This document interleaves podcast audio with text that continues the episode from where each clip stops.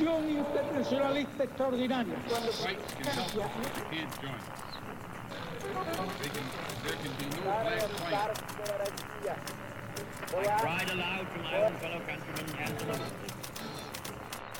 Sua rádio da história.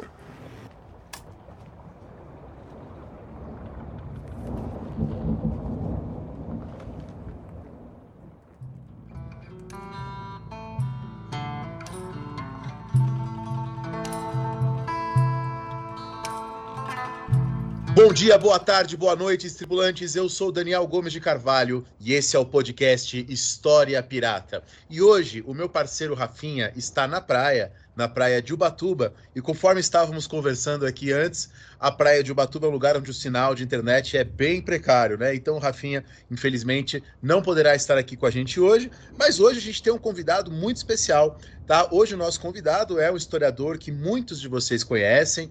Recentemente ele esteve na UNB, eu coloquei lá no meu Instagram, um monte de gente veio falar comigo, ah, foi meu professor, grande historiador. E aí eu resolvi chamá-lo aqui para História Pirata, evidentemente, Luiz Carlos Vilauta. Atualmente ele é pesquisador sênior lá na UEMA, na Universidade Estadual do Maranhão, Originalmente, ele é bacharel e licenciado em História pela USP, fez o mestrado e doutorado também na USP, foi professor da UFMG, ainda está vinculado né, ao programa de pós-graduação lá na UFMG, e hoje ele vem falar um pouquinho sobre a pesquisa que ele tem feito aí nos últimos anos, que ele apresentou também aqui na UNB quando pôde estar aqui, e, e, vamos conversar um pouco hoje sobre a independência do Brasil na imprensa. Então, Vilauta, dá um oi pro pessoal aí, dá uma boa noite, uma boa tarde, um bom dia para quem está escutando. Bom dia, boa noite, boa tarde, pessoal. É um enorme prazer estar aqui nesse podcast, conversando aqui com meus amigos e colegas da história e, além do mais, todos aqui, por uma coincidência da vida, conterrâneos né, das terras do Vale do Paraíba Paulista, né, com ramificações em São José dos Campos, Ubatuba e Taubaté. então, está aqui. Para quem não sabe, está escutando, Vila Alta de Taubaté. Eu cresci em São José dos Campos e como o Rafinha hoje não está presente, eu aproveitei e convidei aqui para o programa um aluno aqui da UNB que está fazendo mestrado, está aqui no programa de pós-graduação, eu chamei ele, já que a pesquisa dele tem um pouco a ver com o que o Vilauto vai falar, eu chamei ele para ajudar aqui nas perguntas, me ajudar a formular questões, ele estava lendo essa semana algumas coisas a respeito, é o Lucas Casimiro Brison. E o Lucas Casimiro Brison, além de ser aluno aqui na UNB, ele foi meu aluno no ensino médio em 2012, né? Já faz um, um tempinho. Né? Dá um oi, pessoal, aí, Lucas. Fala, pessoal. Bom, bom dia, boa tarde, boa noite, boa madrugada para a pirataria que está nos ouvindo aí. Madrugada é importante também, né? De ser representado aqui. É. E antes da gente começar o programa, Vila Alta e Lucas, a gente sempre faz aqui no nosso programa, todo episódio, a gente recomenda um livro um livro que a gente está lendo, geralmente, mas às vezes, se a gente não está lendo um livro muito legal, a gente recomenda alguma coisa, é, alguma outra coisa para os ouvintes. Vilauta, o que, que você recomenda para os alunos? O que, que você anda lendo que você quer dizer aí para o pessoal escutar? Nossa, você me pegou assim de calças curtas aí, sobre o que, que eu ando lendo. Tem muita coisa legal que foi publicada, Daniel, sobre eh, a independência, não é? Eu, falaria, por exemplo, de uma revista portuguesa que se chama Revista de História das Ideias, que tem todo um volume sobre a independência e a independência na imprensa. E o volume está muito bom. Né? Uhum. Eu recomendo, eu recomendo. Agora, quem quiser é, estudar esse tema como se estivesse lendo um romance, eu recomendo um, um livro de um historiador à moda antiga, o livro é A Vida de Dom Pedro I e é do Otávio Tarquínio de Souza, são três volumes. E é uma leitura extremamente agradável, indolor, não aborrecida, não é? E claro que tem a, a marca, as marcas de uma certa, da época em que a, a, obra foi produzida, mas é uma leitura muito agradável. Fazer uma biografia é sempre um desafio, né? Uhum. E, e, e, eu acho que o Otávio Tarquínio consegue ser muito equilibrado e, e e toca em temas que hoje seriam assim temas de, difíceis, né? Um, um, último livro que é muito legal é a, um livro também sobre Dom Pedro I, escrito pela Isabel Lustosa, minha grande amiga, querida amiga, também delicioso de ler. Eu ficaria aí com uma sugestão aqui mais uma coisa antiga, uma coisa mais recente e um livro que está aí que agrada a todo mundo, que é o livro da Maravilha. Maravilha, ótimas sugestões. E muitas dessas histórias de curiosidades ou coisas que às vezes estão em filmes ou séries sobre Dom Pedro, Dom João, muitos vêm do, dos livros do Otávio Tarquínio, né? É uma vem, referência importante. Vem, vem, porque ele fez uma pesquisa assim documental monumental quando a gente pensa quando ele produzia essas obras, não é? A gente pensa na enorme dificuldade, muito erudito, né? muito erudito e muito ponderado, sabe? Sem e não deixa de tocar em temas polêmicos. Né? Então, nas biografias de de Dom Pedro é, e da, do próprio Dom João, ele fala sobre Dom João VI, né? Pode, a gente pode imaginar que há certas questões que são complicadas, não é? São homens públicos, mas têm uma vida privada bem conturbada, usando, usando de um eufemismo, e ele não foge de lidar com essas questões. Né? Sobre Dom João, ele apresenta até umas coisas bem picantes, não é? Mas eu não vou falar aqui que eu vou deixar o povo aqui intrigado para ler lá no Otávio Tarquini. E, e às vezes, agora uma coisa que veio à cabeça, às vezes pode ser mais interessante ler o Otávio Tarquini, por exemplo, quem, tá, quem busca histórias picantes, divertidas também, do que ler um Laurentino Gomes, por exemplo, né? Às ah, vezes pode certeza. ser uma alternativa, né? Não, porque ele tem um rigor enorme. E eu, hum. eu, eu, vou dizer para você, eu li o livro do Laurentino Gomes numa viagem é, Belo Horizonte e Lisboa. É um livro extremamente agradável de ler. A gente tinha que aprender a escrever como Laurentino, entendeu? Uhum. Mas, assim, é, o livro faz aquilo que ele diz que não vai fazer. Né? ele referenda e divulga estereótipos e visões, por vezes, em vários momentos, muito estereotipadas né? e equivocadas. Sim. Sim. Então, ele presta um pouco de desserviço. Sim, com certeza. Você tem que tomar muito cuidado quando você entra nesses campos, né? Sim, exato. E, e aí, justamente, né? Isso que eu pensei. Alguns fala assim: ah, mas eu gosto de ler para conhecer as histórias picantes, as histórias divertidas, mas às vezes o. O Otávio Tarquínio vai pode dar. cumprir muito bem essa função, né? É, com certeza, com certeza, com certeza. Você sabe que eu, particularmente, não ando lendo nada nesta semana específica, porque a gente está, no momento da gravação, a gente está no finalzinho do semestre da UNB. Provavelmente o programa vai ser lançado no começo do próximo semestre. Ah. Mas eu tô lendo só TCC, eu tenho duas bancas de doutorado, quatro de TCC, fora, enfim, os trabalhos que estão vindo em breve aqui minha, na minha caixa de e-mail. Mas eu tenho certeza que o Lucas, que está aí a todo vapor no mestrado, deve estar tá lendo um punhado de coisas agora nesse momento, né? É, em partes. Nesse momento eu estou lendo A Força da Escravidão do Shaolub, que eu acho que é um livro extraordinário, pelo menos é, para mim está sendo mais interessante a leitura desse livro do que foi a, o primeiro livro dele, das Visões da Liberdade e tudo mais. E a minha sugestão, inclusive, é ler esse livro antes das Visões da Liberdade, porque é, é, pela maturidade do autor também faz com que a gente compreenda um pouco mais amplo, né, a, a, a Visões da Liberdade também. Parece que um livro complementa o outro, né, é, e permite a gente aprofundar um pouco mais nesse mundo do Brasil imperial e tudo mais. E também como recomendação, é o História da Vida Privada, né? A coleção inteira, mas sobretudo o volume 1, né? Que um dos capítulos foi justamente escrito pelo professor Vilauta aqui, que está presente, que é uma baita leitura também. É muito interessante porque dá uma visão bem abrangente, né? E os capítulos vão é, especificando, né, em partes interessantes de entender esse mundo é, português, o reino, é, e depois, né, a coleção que vai se seguindo até os dias mais recentes. Maravilha, Luca, maravilha. Obrigado aí pela, pelas recomendações. E bom, agora a gente pode então adentrar no nosso programa. O nosso programa hoje, como vocês leram aí no título, vai tratar da independência do Brasil na imprensa. E a gente vai dividir o programa de hoje em duas partes, em dois blocos. Na primeira parte, o Vilauta vai comentar um pouquinho sobre as visões a respeito da independência na própria época da independência né, como ela se desenvolve na imprensa e tudo mais. E no segundo bloco, na segunda parte do nosso programa, vamos falar um pouquinho sobre como a independência é tratada na imprensa entre 1823 e 1889. E eu que já assisti um pouco dessa fala do Vilauta aqui na UNB, eu sei que alguns alguns mitos que muitos de vocês às vezes escutaram no colégio é, é, não são bem verdades. E nós vamos ver um pouquinho hoje no nosso programa. Então, vamos lá começar mais esse episódio.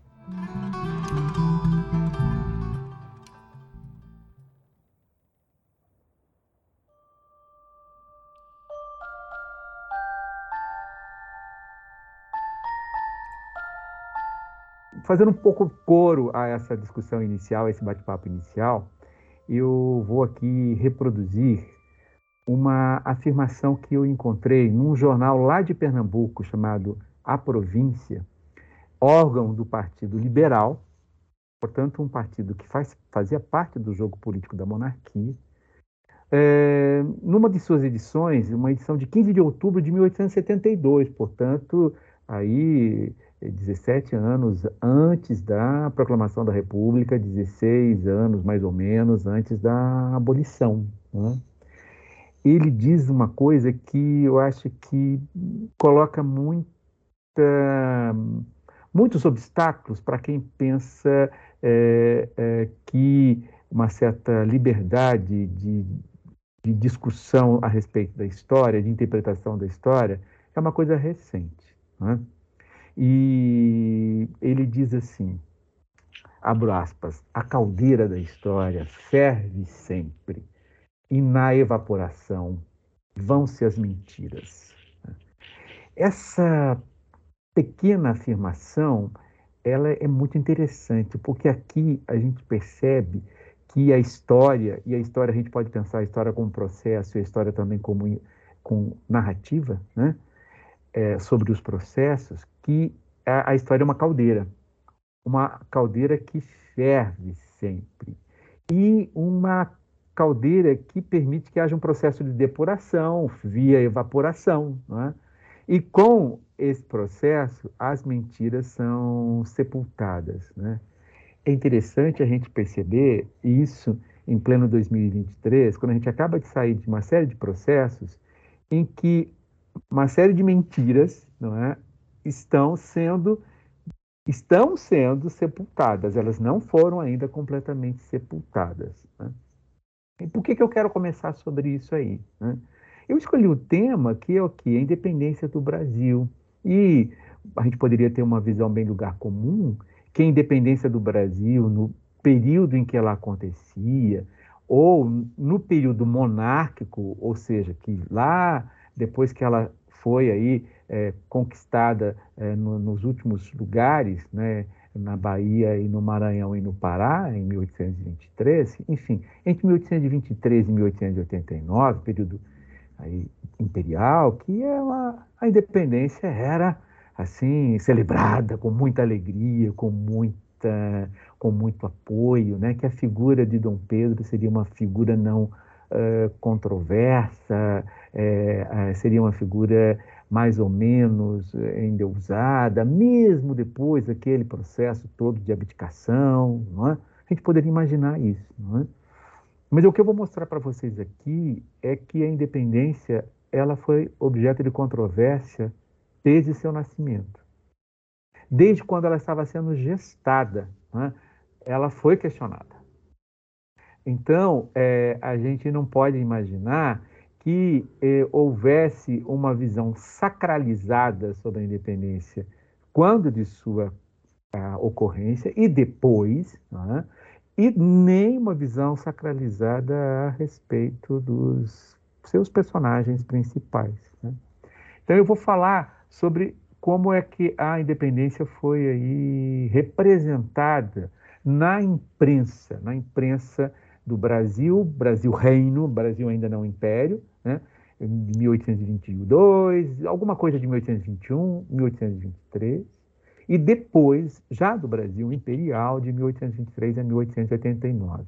Vou fugir de uma certa compreensão, que é aquela compreensão assim, certos historiadores usam só documentos do Rio de Janeiro ou de São Paulo e Minas Gerais, e a partir do que observam nesses locais, né, generalizam para todo o Brasil. Não, não vou fazer isso. Mas eu também não vou ser megalomaníaco para querer fazer algo que, que vá uh, da Cisplatina até, até o Grão-Pará. Né? Não, não. Eu vou aqui trabalhar com jornais da corte, ou seja, do Rio de Janeiro, da província do Rio de Janeiro, também da Bahia, pela sua importância, né? do Maranhão. Do Maranhão eu vou trabalhar sobretudo no período da própria independência. De Minas Gerais, não podia deixar de fazê-lo, é? pela importância de Minas. Né? De Pernambuco, que teve uma história marcada por ser é, sedicioso e sediciosa, província sediciosa, capitania sediciosa e Estado sempre rebelde. É? E o Pará, Rio Grande do Sul e, São Paulo. Né? Quando eu falo São Paulo, eu escolhi uma localidade de São Paulo em específico para usar os jornais, que é Taubaté, não é? de grande importância, não é? é e que eu vou usar. E eu vou usar os jornais de Taubaté, porque aí, lá em Taubaté, eu usei os jornais físicos mesmo. Não trabalhei, né, é importante que eu diga para vocês, boa parte da pesquisa foi feita na hemeroteca digital do Rio de Janeiro. Enfim, eu trabalhei com jornais digitalizados. E, e é, já ah, é, em Taubaté eu pude lidar com o jornal, o impresso mesmo, o papel, né? o que muda muito o trabalho de pesquisa. E quando é, eu for discutir aqui essa, como a independência foi abordada, foi vista, de 1821 até 1889, eu vou sempre pro procurar privilegiar o seguinte: como é que esse movimento em gestação ou ocorrido, a independência, foi articulado na interpretação que se dava à época com movimentos precedentes, com aqueles movimentos que tinham um caráter emancipatório e que não vingaram de algum, por, de algum, de, de algum modo. Né? Então, vou nomear claramente quais são esses movimentos. A Conjuração Mineira de 1788, 1789. Foi uma conspiração, não, não gerou sequer uma revolta. Né? Tinha uma ideia de emancipação que não, não se materializou nem numa revolta, nem muito menos na instituição de um governo. Né? Nós temos ainda a conspiração chamada dos alfaiates, acontecida na Bahia, Bahia em, em 1798, mas cuja organização a gente pode remontar a 1793. Né? Também, como a conspiração de Minas não gerou revolta. Quando a revolta ia acontecer, o movimento foi reprimido. Temos ainda a, a Revolução de 1817, que teve como epicentro Pernambuco. Aí já não se trata mais de só conversa, só plano de rebelião. Aqui nós temos um movimento que movimento de revolta e a instalação de uma república que durou 75 dias.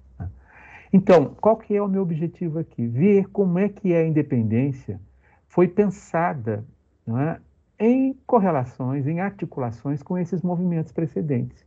Se é que isso aconteceu e como isso aconteceu. Né?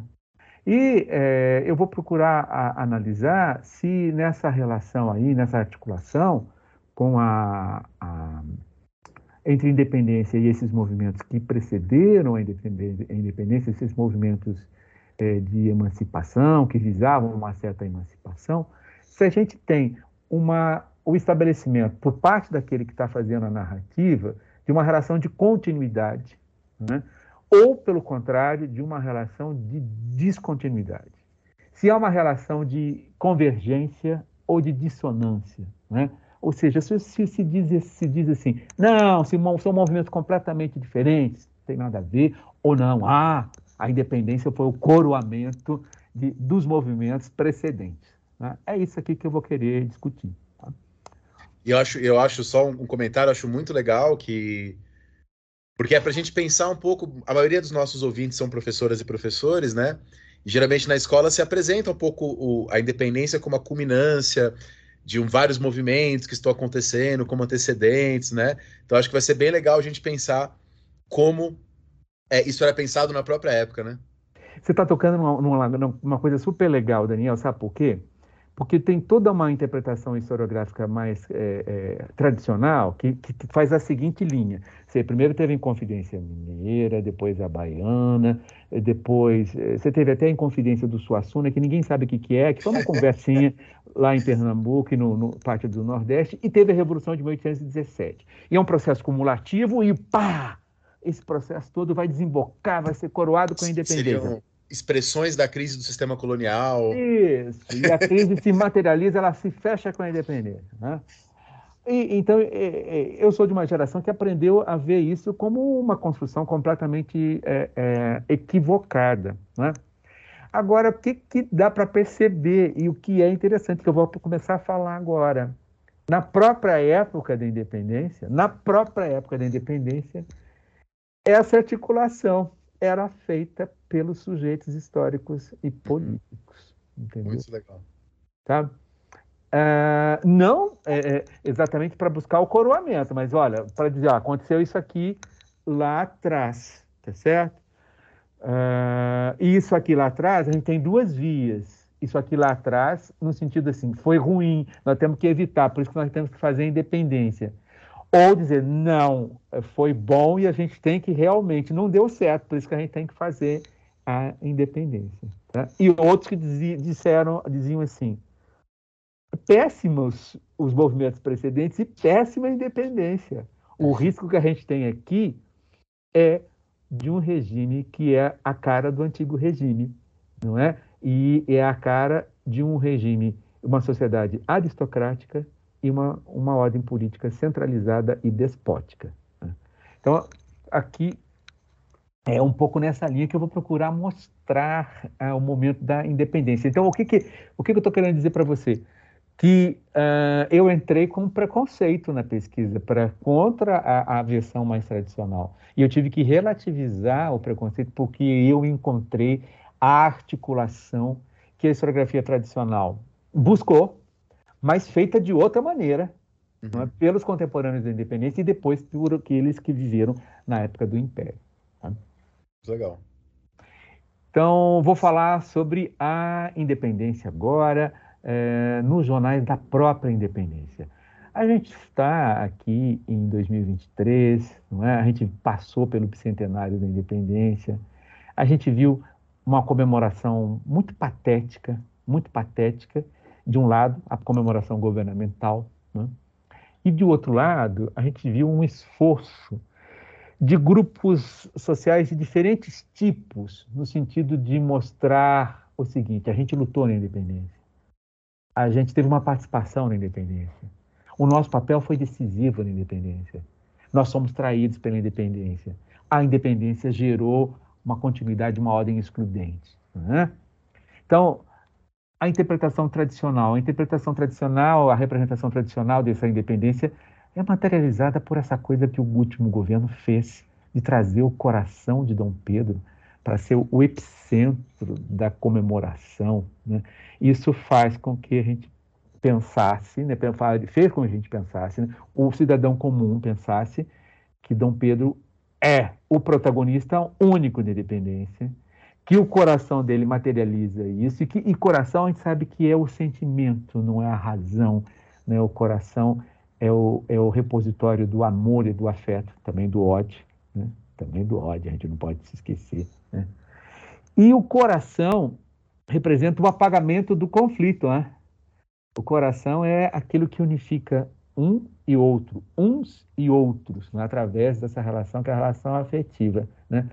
Nada melhor que o coração para apagar as tensões sociais, para apagar os conflitos, para apagar os conflitos que existem numa sociedade e que existiam e que continuam a existir. Existiam na época do último governo, foram incentivados pelo último governo e que continuam a existir é, agora depois que a gente, é, o, o, Brasil pôs fim àquele pesadelo. Né? E justamente esse governo que era um pesadelo tinha uma propaganda oficial, Daniel, que estava centrada no seguinte, na seguinte afirmação: independência é soberania. Né? E a gente passa, passa a ter a ideia de que a independência é soberania, que essa soberania reside no povo. Né? Mas quando a gente vê toda a propaganda oficial, em boa parte ela está sendo capitaneada pelas Forças Armadas. Né? E as Forças Armadas, então, viram uma espécie de é, elemento que compartilha a soberania com a nação. Né? E que, na verdade, é o esteio da soberania. Nada mais não é, é, interessante para um governo que era militar, que é, se assentava em profundas tensões sociais e, e numa ordem excludente, do que usar o coração e usar a ideia da soberania. Mas, curiosamente, a ideia da soberania vai ser crucial também no momento da independência. Eu vou falar um pouco sobre isso agora. Né? Não sei se eu estou viajando aqui demais, como é que está sendo? Né? Não, pelo contrário, tá ótimo. Adorei essa, essa discussão sobre o coração, porque é, é isso mesmo, né?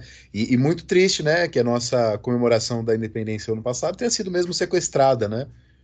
Foi por sequestrada. Esse, por aquele Ela foi governo. sequestrada. Ela foi sequestrada por esse governo, mas houve de, de outra parte um, uma movimentação intensa dos acadêmicos e dos movimentos Sim. sociais para dizer o seguinte: teve participação de índio, teve participação de negro, teve participação de mulher, né? teve participação de, das camadas populares, né?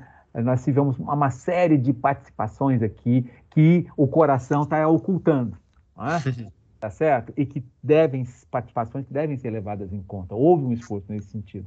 Mas a gente sabe não é, que o governo controla boa parte da mídia e que essas comemorações, elas é, alternativas, elas não chegaram a, a, a, ter uma grande difusão. E o, esse governo também não foi suficientemente competente para divulgar sua própria narrativa. Né? Ele estava preocupado com outra coisa. Né?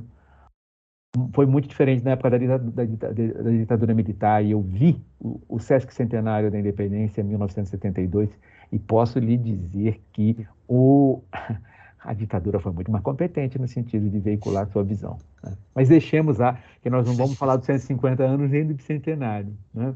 Vamos pensar aqui na época da independência. Não é? Na época da independência, a independência. Né? Então, todo mundo pode pensar que é, o Brasil todo queria independência, não é?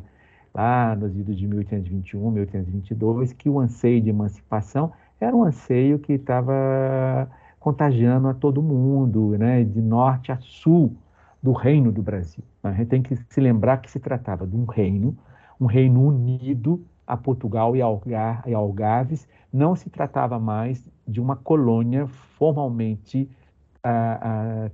concebida como colônia. Né? Era um Reino Unido, um reino europeu. Né? Um Reino Unido que estava na, na, situação muito peculiar. Né? Ele era a sede da monarquia, de um império com bases, com origens na Europa. O Rio de Janeiro era a capital deste império. Né? E aí essa ordem começa a ser sacudida com a Revolução Liberal do Porto, cidade de Portugal, de 24 de agosto de 1820, uma revolução que alcança todo Portugal, que vai alcançando uma a uma das capitanias do Brasil, que ao aderirem à Revolução do Porto, se transformam em províncias, né? províncias do Reino Unido. E, enfim, todos aí contagiados por um certo ideário liberal, defensor da Constituição, defensor do fim do absolutismo, é?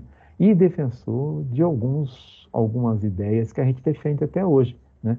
que é a liberdade de imprensa, é uma liberdade de, é, é, é, de ideias, é uma ideia de cidadania estendida, não mais restrita, como era na época do antigo regime. Né? E, sobretudo, né, uma, havia uma palavra mágica que congregava todo mundo, que era o antidespotismo. Né? Ela luta contra o despotismo.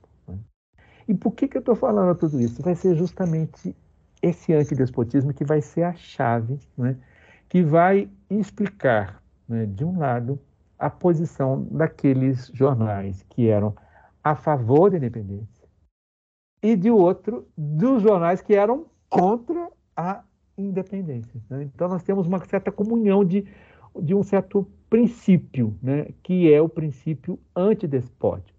Poucos vão defender aí uma, uma, um, um princípio que fosse despótico. Né?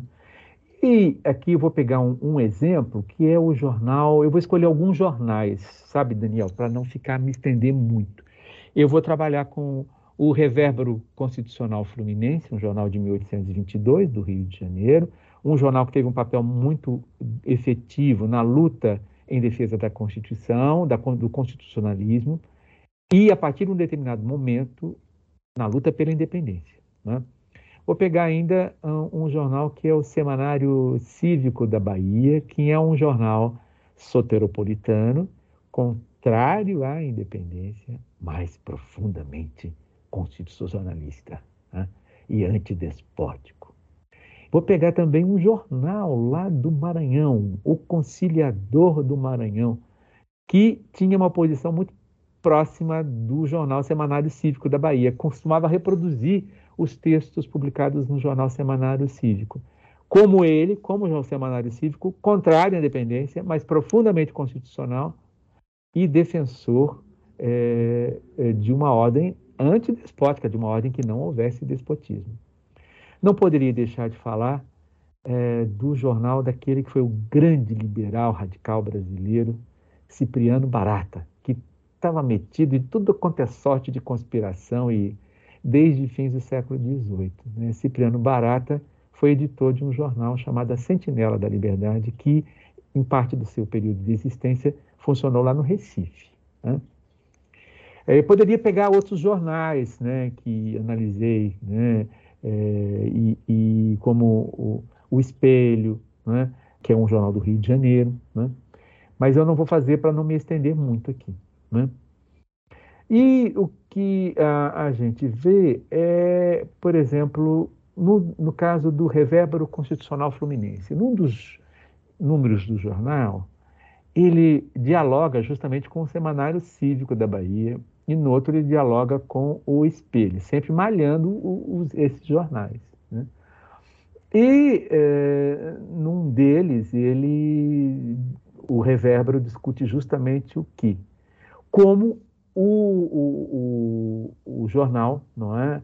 é? rival, o espelho no caso, estava é, tratando a conjuração mineira de 1788, 1789, e a Conjuração Baiana de 1798, né? que o, o, o, no texto do espelho tinha mais ou menos o seguinte raciocínio, né? que é, é, o, sujeito fez um, uma coisa que foi levantar todos os, os rebeldes da história do Brasil, de Portugal e do Brasil. E aí, chegando no Brasil, ele meteu os ferros no Tiradentes, né? É, e, e em, em, alguns envolvidos na Revolução eh, de 1817, né? como o Domingos José Martins, eh, o Padre Roma. E sobre os envolvidos na eh, chamada Conjuração da Bahia, ele simplesmente os tratou como os mulatos da Bahia. E aí ele quis desqualificar essas pessoas como pessoas revoltosas, não é? E, e desqualificar e colocá-las numa certa posição para defender o seguinte, né? que da mesma maneira não é uma certa posição é, que se colocasse contra é, é, as cortes constituintes de Lisboa, a Assembleia Constituinte que funcionava em Lisboa e contra o rei Dom João VI, qualquer coisa nesse sentido se assimilaria aos movimentos precedentes, ou seja, seriam revoltas, né? E revoltas que seriam merecedoras de uma certa é, juízo de um certo juízo negativo. Né? E o que é interessante é que o revérbero retruca, né? retruca, né? E, e, e, retruca e diz assim, olha, escuta, vocês aí estão, vocês aí estão, o jornal, o, o autor do texto está criticando Tiradentes, mas é, não, não, não vê a barbaridade de que ele foi vítima, né? usa o, o adjetivo assim de que ele foi um malfadado, né? É, sujeito, que a família dele foi obrigada a fazer uma série de coisas. E diz ainda: olha que o, o governo de Minas Gerais, instituído após a Revolução do Porto, fez. O movimento derrubou o padrão da infâmia, o monumento que foi colocado na casa, no terreno onde o da casa em que o Tiradentes, em que o Tiradentes morava. A casa dele foi a casa em que ele morava foi derrubada, o terreno foi salgado em 1792 e ali foi erigido um monumento, padrão da infâmia, que declarava Tiradentes e seus descendentes como infame. Veio a Revolução do Porto, 24 de agosto de 1820, se instalou, instaurou um novo governo em Minas Gerais e o governo de Minas Gerais, logo que pôde, derrubou o padrão da infâmia, mostrando que o que? Tiradentes já não é mais para ser um infame, mas é para ser objeto de uma outra atitude. Né? E justamente aqui no revérbero constitucional fluminense a gente vê uma outra atitude perante Tiradentes. E aí o que, eu quero dizer aqui, Daniel? A gente percebe, né? a gente pensa que Tiradentes é um mito republicano, né? mas esse mito já existe antes. Né? Ele já começa antes, e a gente já tem aí um movimento no sentido de encarar Tiradentes de um modo positivo, né? aí já nos idos da independência. Né? Então, isso é muito interessante. E aí, o que a gente vê no Revérbero Constitucional Fluminense em outros jornais da época que eram favoráveis à independência, é, o, o, uma rememoração dos movimentos precedentes de emancipação para fazer uma denúncia, uma denúncia do despotismo colonial. Né? E a gente vê também, não é, uh, um movimento no sentido de resgatar figuras que foram colocadas aí como figuras negativas, como infames, como Tiradentes, da Inconfidência Mineira, e Domingos José Martins, da Revolução Pernambucana de 1817. E esse, a denúncia do despotismo tinha um sentido muito claro, que era o quê?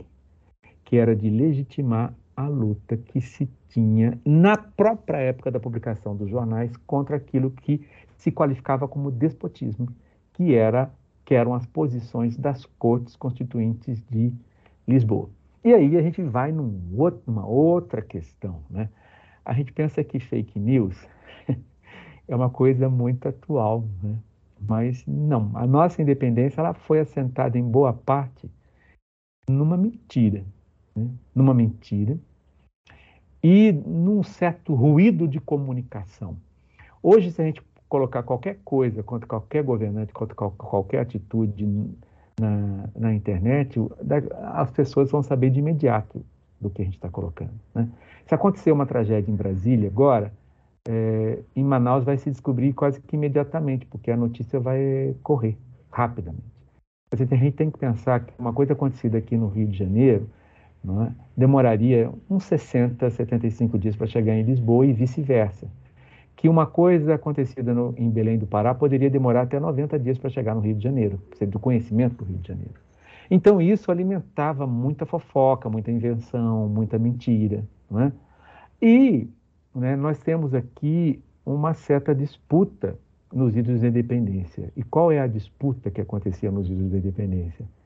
Qual seria a cidade que seria o centro do Império Português?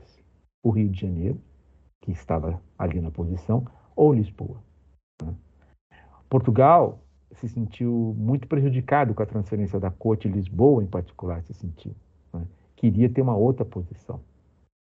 Ao mesmo tempo, as pessoas que ganharam cargos no Rio de Janeiro, é, grupos sociais poderosos que passaram a fazer negócios com a corte do Rio de Janeiro, ter benefícios com a corte do Rio de Janeiro, não queria, esses grupos não queriam que a corte do Rio de Janeiro fosse perdesse totalmente o poder. Né? Então, nós temos essa posição, essa disputa. E, grosso modo, o que acontece é que esses grupos ligados ao Rio de Janeiro, de alguma maneira, usaram ah, as decisões das cortes de Lisboa para vender a lenda de que as cortes de Lisboa queriam recolonizar o Brasil. E essa história, então, foi. É, é, é, ela, essa, essa, essa posição ela envolveu uma espécie de fake news. Um exemplo. As cortes discutiam, em setembro de 1821, as cortes discutiam uma questão que era o quê? O que fazer com os tribunais que Dom João VI criou no Rio de Janeiro?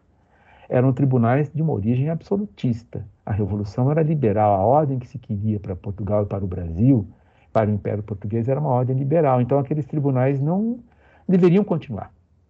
Eles deveriam ser extintos.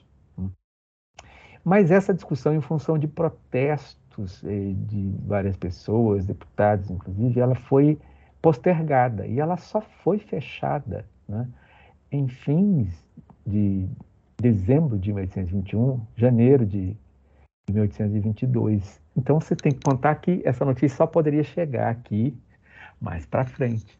Mas já em 9 de janeiro, no dia do FICO, 9 de janeiro de 1822, essa notícia era veiculada. Né? Então, por que, que eu estou falando tudo isso? Porque os jornais, alguns jornais, eles hum, rebatem que as cortes seriam é, recolonizadoras, enquanto outros jornais sustentam que as cortes seriam recolonizadoras. Né? Agora, o que, que é importante? Não é? Eu vou passar aqui para um jornal opositor da independência, o Semanário Cívico da Bahia, em 5 de setembro de 1822. Vejam bem, 5 de setembro de 1822. Né? dois dias antes do famoso grito da, do Ipiranga. Né? E mais ou menos um mês depois que Dom Pedro publicou um manifesto no Rio de Janeiro, um manifesto que foi escrito por Joaquim Gonçalves é, Ledo, em que ele se dirigia aos habitantes do Brasil e em que ele praticamente decretava a independência. Né? Ora, um mês depois de 5 de setembro, o Semanário Cívico rebatia o manifesto de Dom Pedro, criticava o manifesto de Dom Pedro e identificava três grupos em que o Brasil estava dividido. Essa, essa divisão é muito interessante. Dizia o seguinte: olha, nós temos aqui um grupo que é o grupo mais numeroso, o grupo mais numeroso, que é um grupo que quer um governo democrático federativo como o dos Estados Unidos da América do Norte.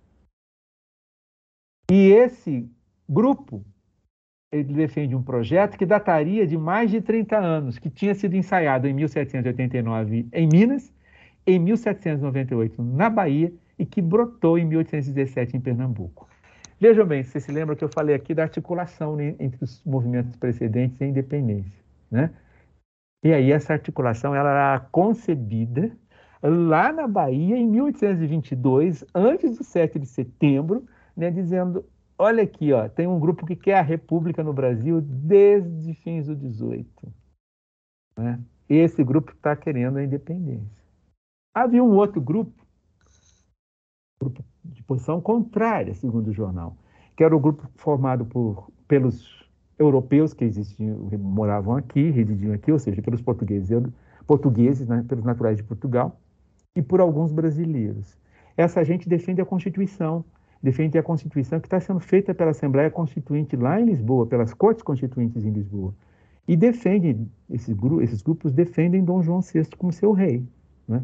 Porque foi essa a vontade do povo quando aderiu à Revolução do Porto. Aí vem o grupo do meio. E qual que é o grupo do meio? Esse grupo do meio, agora a gente sabe, né, que foi o grupo que venceu na luta pela independência tá?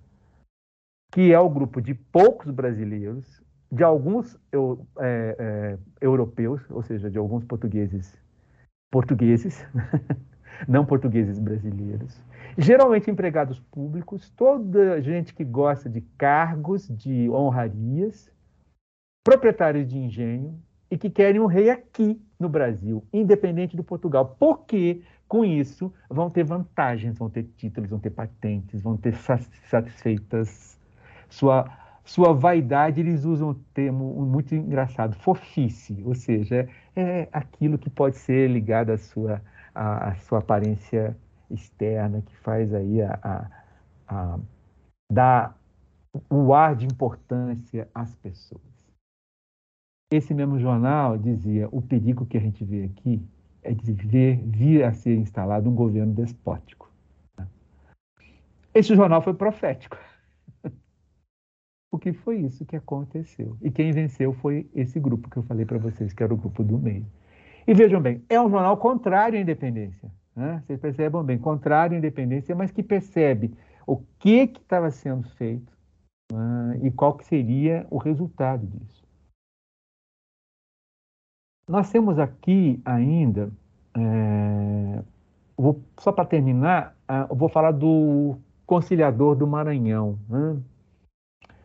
Era um jornal que foi criado pelo antigo governador de capitania, da capitania do Maranhão.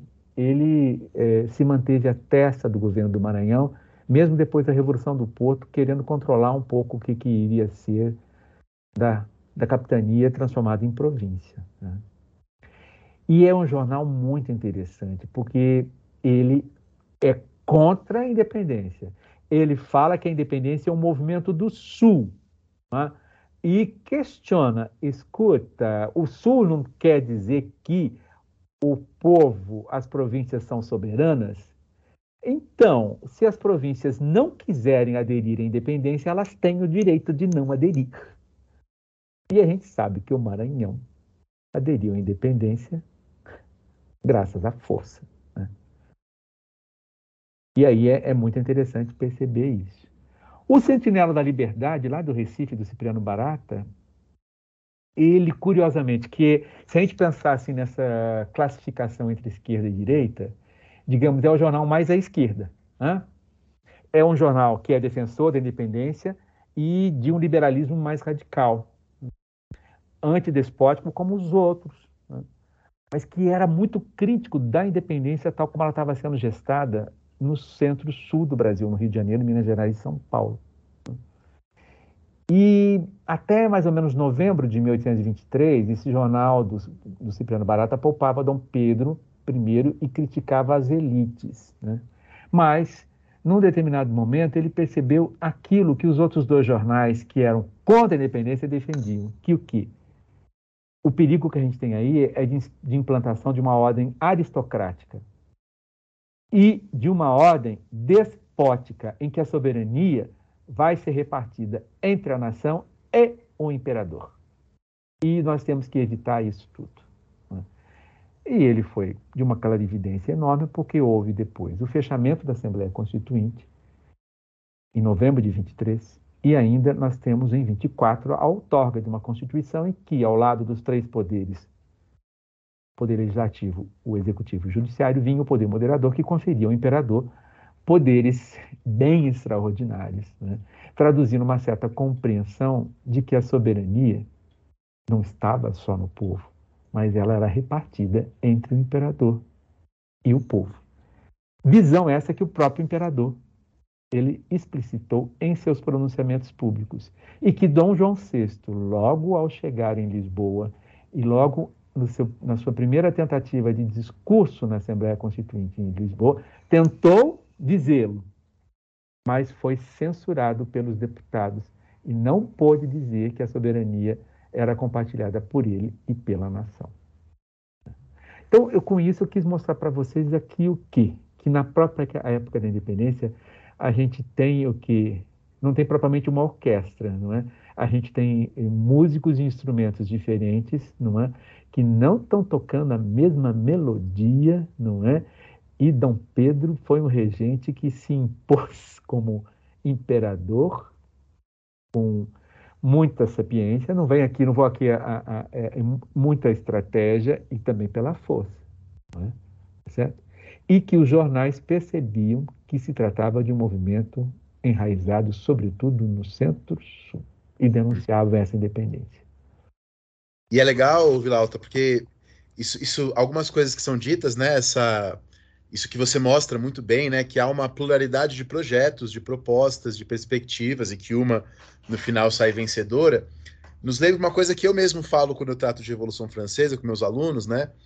É, quando eu trato de Revolução Francesa com eles, eu tento discutir, contestar um pouco aquela ideia antiga de Revolução Burguesa, né? E uma das coisas que eu falo para eles é que a gente não pode ler um processo histórico apenas do ponto de vista dos seus resultados legais imediatos. Uhum, uhum, uhum e, e, mostrar a riqueza de uma época, né, é, vai um pouco nesse sentido, né? E eu queria te perguntar uma coisa que você mencionou quando você estava aqui na UNB, que era sobre como, em certo sentido, alguns dos projetos que aparecem das cortes de Lisboa podiam ser mais interessantes que, os, que o projeto que triunfa aqui no Brasil, né? Essa sua pergunta é muito interessante, Daniel, porque para as cortes, né, as cortes elas entendiam que o, a soberania residia única e exclusivamente no povo. As cortes elas não aceitavam a ideia de que a nação dividia a soberania com o rei ou com o imperador. E é, esse é um problema, não é? Não foi, não foi à toa que eu comecei com a propaganda do governo Bolsonaro, que independência é soberania, e eu procurei mostrar para vocês que isso foi uma jogada muito esperta, porque as imagens mostravam que a soberania era compartilhada entre a nação e as forças armadas. Nada, né? Então, nós vivemos num país em que se procura esvaziar, te retirar das mãos dos cidadãos, da nação que, que é constituída por esses cidadãos, a soberania. É? Nós tivemos aí, no início, os, o imperador, tá certo? E depois, com a República, nós temos as instituições que são as Forças Armadas a deter esse poder, que é o poder moderador. E eles são explícitos, que eles se tomam como detentores do poder moderador. Eles falam isso. Né? Tá certo? É, é, a gente ouve exatamente nesses termos, né? Exatamente nesses termos. Quer dizer, eles se apropriam de uma coisa que tem história, tem lastro na nossa história, tem passado, é né? uma coisa permanente. Né? Então, eu acho que é interessante a gente voltar para os jornais do século XIX e ver que se percebia que esse perigo existia. né? E às vezes eu fico pensando, será que se permanecer unido a Portugal não seria mais interessante, livre, livres dessa tutela, que é a tutela perversa, né? de um, um monarca que se vê como detentor né, da soberania, né? certo? Lucas, você quer fazer algum comentário, alguma pergunta, Lucas? Está quietinho aí? Não, tá ouvindo, eu só tô esperando para ver a dinâmica aqui com como funciona. Mas é, uma dúvida que eu tenho, que inclusive foi uma das, das conversas que eu tive com o meu orientador, né, com o Marcos, da primeira vez que eu encontrei com ele pessoalmente, né, que eu perguntei sobre como nesse período, né, da independência que se segue antes, né, e depois, é, também é, vai ter outra forma, outras formas plurais né, de revoluções também no território brasileiro, mas uma delas que chama atenção é justamente a questão da, da, da Confederação do Equador, né? E os movimentos que tem ali naquela região, né? Justamente com esse caráter de contraposição à, à, à monarquia, né? E justamente a, a, dinâmica, e aí é a minha dúvida que vai nesse sentido, por causa do, do objeto que a gente está trabalhando, né? É, da, do papel do Frei Caneca, do TIPS pernambucano, né? É, como que isso foi é, presente nessa dinâmica da Confederação do Equador, como que essa é, é contraposição entre monarquia já se instaurando, né? Porque é, já estava no período da, da, da, Constituinte, né? De 1824.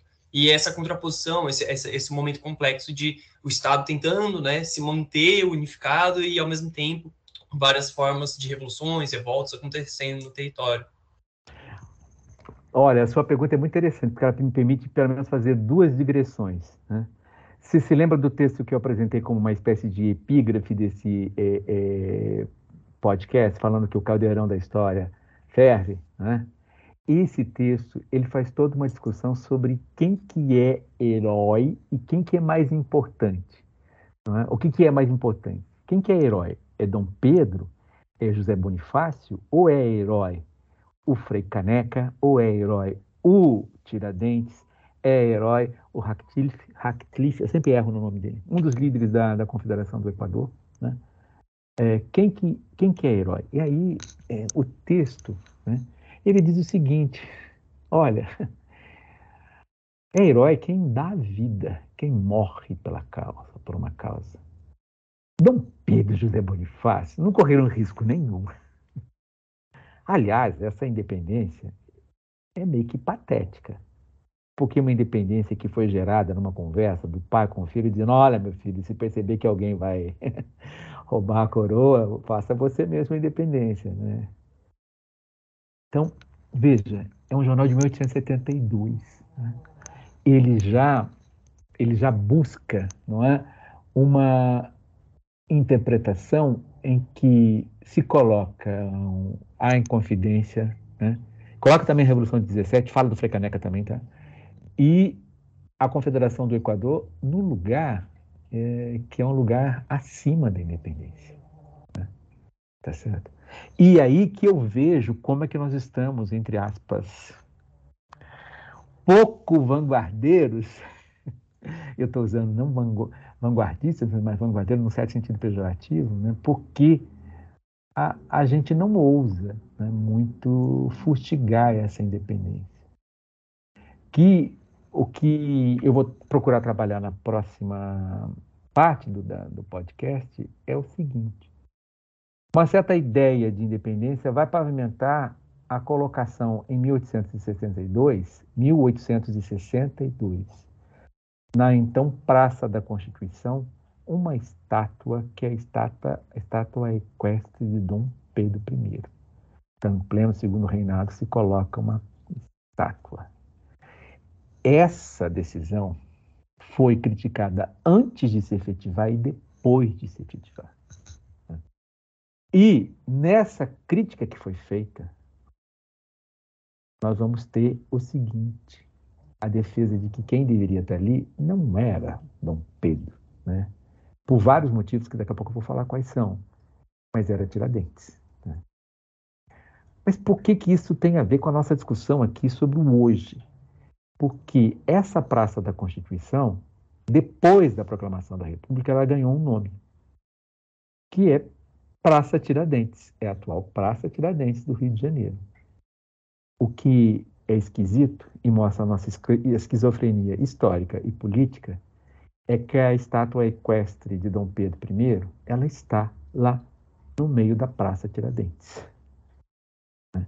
Nós conciliamos aquilo que deveria ser tido como inconciliável. Né? Tiradentes e Dom Pedro não tinham o mesmo projeto, exatamente. E a gente coloca no mesmo lugar. Não estou defendendo jamais que se queime a estátua de Dom Pedro. Né? Que se funda, que se faça a fusão do bronze de Dom Pedro. Isso foi defendido, tá? No, no Cerro, aqui em Minas Gerais. E foi muito feito na Revolução Francesa, né? Poxa, é.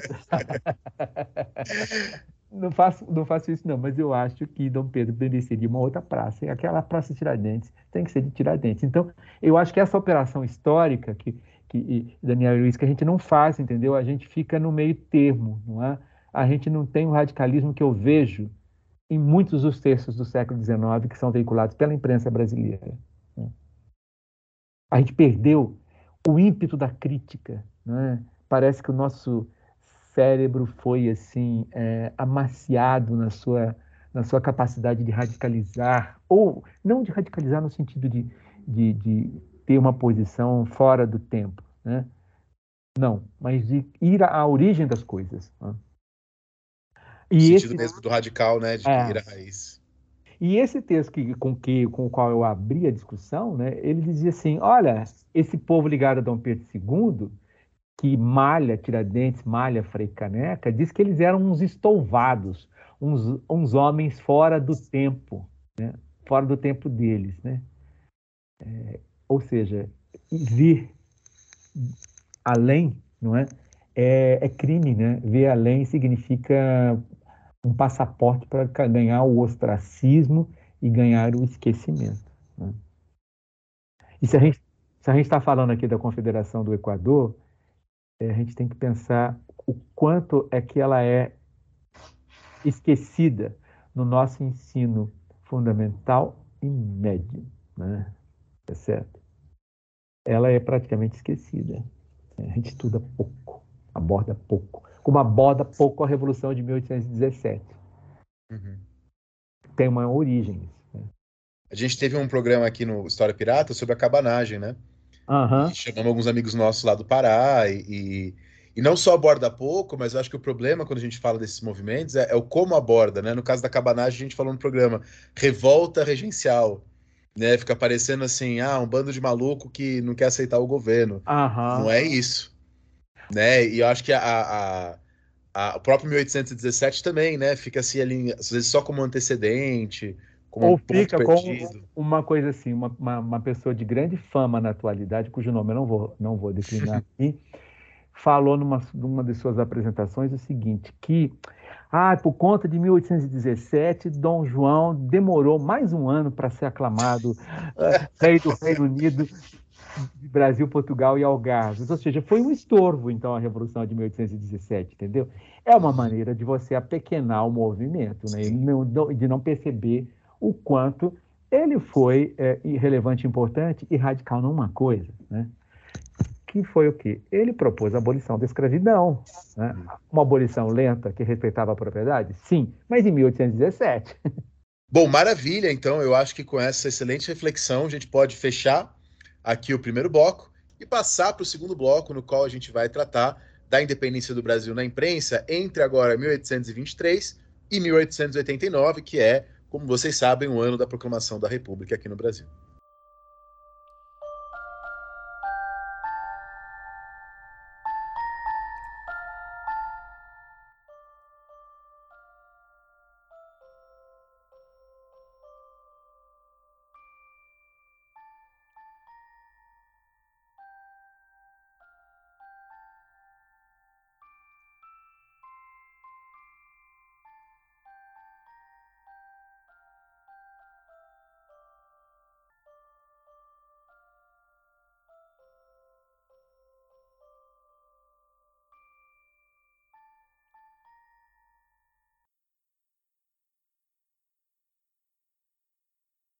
Analisando os jornais das várias províncias que eu mencionei aqui, eu observo é, é, algumas tendências no tratamento sobre a independência, na abordagem da independência, nas narrativas construídas sobre a independência e nas formas pelas quais a independência foi articulada aos movimentos aqui que eu estou chamando de precedentes por economia de tempo. Né?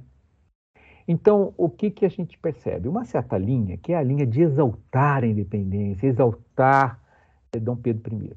Né? Essa é uma certa linha que existe. E, e ela existe desde os inícios, né, de 1823, e ali, a, a, na, na, véspera da derrubada da monarquia, a gente vai ter essa visão ainda. Né? Mas a gente vai ter, desde o princípio, uma certa ideia que a independência aconteceu, ela pode ser aí elogiada, mas ela teve vários problemas, tá certo? É, em linhas gerais, assim, foi o mal menor ou o bem possível, né? o que dá na mesma. Né? Agora, há uma outra tendência que é o que? De criticar é, de uma maneira contundente a, a independência. De realmente não aceitá-la. Né? De colocar, de apresentar vários problemas sobre ela. E aí, ainda fazendo um esforço aqui de agrupar essas narrativas e de ordenar um pouco a diversidade de narrativas, né? é, aí eu percebi o seguinte, que em alguns, muitos textos, a independência foi vista como um movimento que coroou né? movimentos que foram anteriores, como a Inconfidência Mineira e a Revolução de 1817. Portanto, 1817 e Conspiração de Minas foram preparações para o grande fecho, que é a independência, nessa visão. Na linha oposta, a gente vai ver que o quê? Que a Inconfidência, em algumas interpretações, e a Revolução de 1817 esses dois movimentos estavam em dissonância com a independência. A independência correspondeu a uma outra coisa, a um outro projeto. Uma linha que eu observei em pelo menos dois textos, é? que a Inconfidência e a Independência foram movimentos definidos por duas instituições muito permanentes na nossa história: a lavoura de um lado e a escravidão do outro. Ao contrário, a Revolução de 1817 ela tinha sido derrotada por conta dos interesses voltados, assentados na escravidão e interesses que estavam correlacionados de alguma maneira à grande lavoura. Certo? Agora, uma, uma certa hum, sublinha dos, dos, dos movimentos, da, da, da linha da linha que vê dissonância entre independência e movimentos precedentes é aquela que ressalta uma coisa. Inconfidência e Revolução foram ensaios republicanos muito distintos de um movimento de independência monárquico como foi o nosso. Então, você tem aí uma certa pegada que é o que? Ó, a dissonância se dá por conta da república. Né? Tá certo? Uma outra uh, linha que vai aparecer, sobretudo a partir da década de 40, fins da década de 40, é o quê? É justamente aprofundar esse entendimento de que Inconfidência e Revolução eram movimentos republicanos. Mas por que aprofundar? Porque as narrativas estavam a serviço de um projeto que era de instituir uma ordem republicana no Brasil do futuro, do futuro próximo ou futuro distante. Ou seja, ao construir a narrativa, se tem um objetivo político claro que é de construir uma certa ordem. Né? Os usos políticos do passado não são invenção não, do século XXI. Não, são invenções do século XXI. E, por exemplo, se eu falei aqui no começo aqui que os militares e o governo Bolsonaro usaram o, o, a, ao bicentenário de uma maneira, e, por outro lado, os movimentos sociais e a academia fizeram outros usos, né? É, nem Bolsonaro, nem os seus militares, nem uh, os acadêmicos e os grupos sociais foram inovadores no uso, nos usos políticos do passado. Né? Esses usos sempre existiram e aqui a gente percebe de uma maneira muito clara. Né? Agora, uma coisa muito interessante é perceber né, como que no 19 se pensava que o que a história não é terreno de cristalização, nem a memória é terreno de cristalização.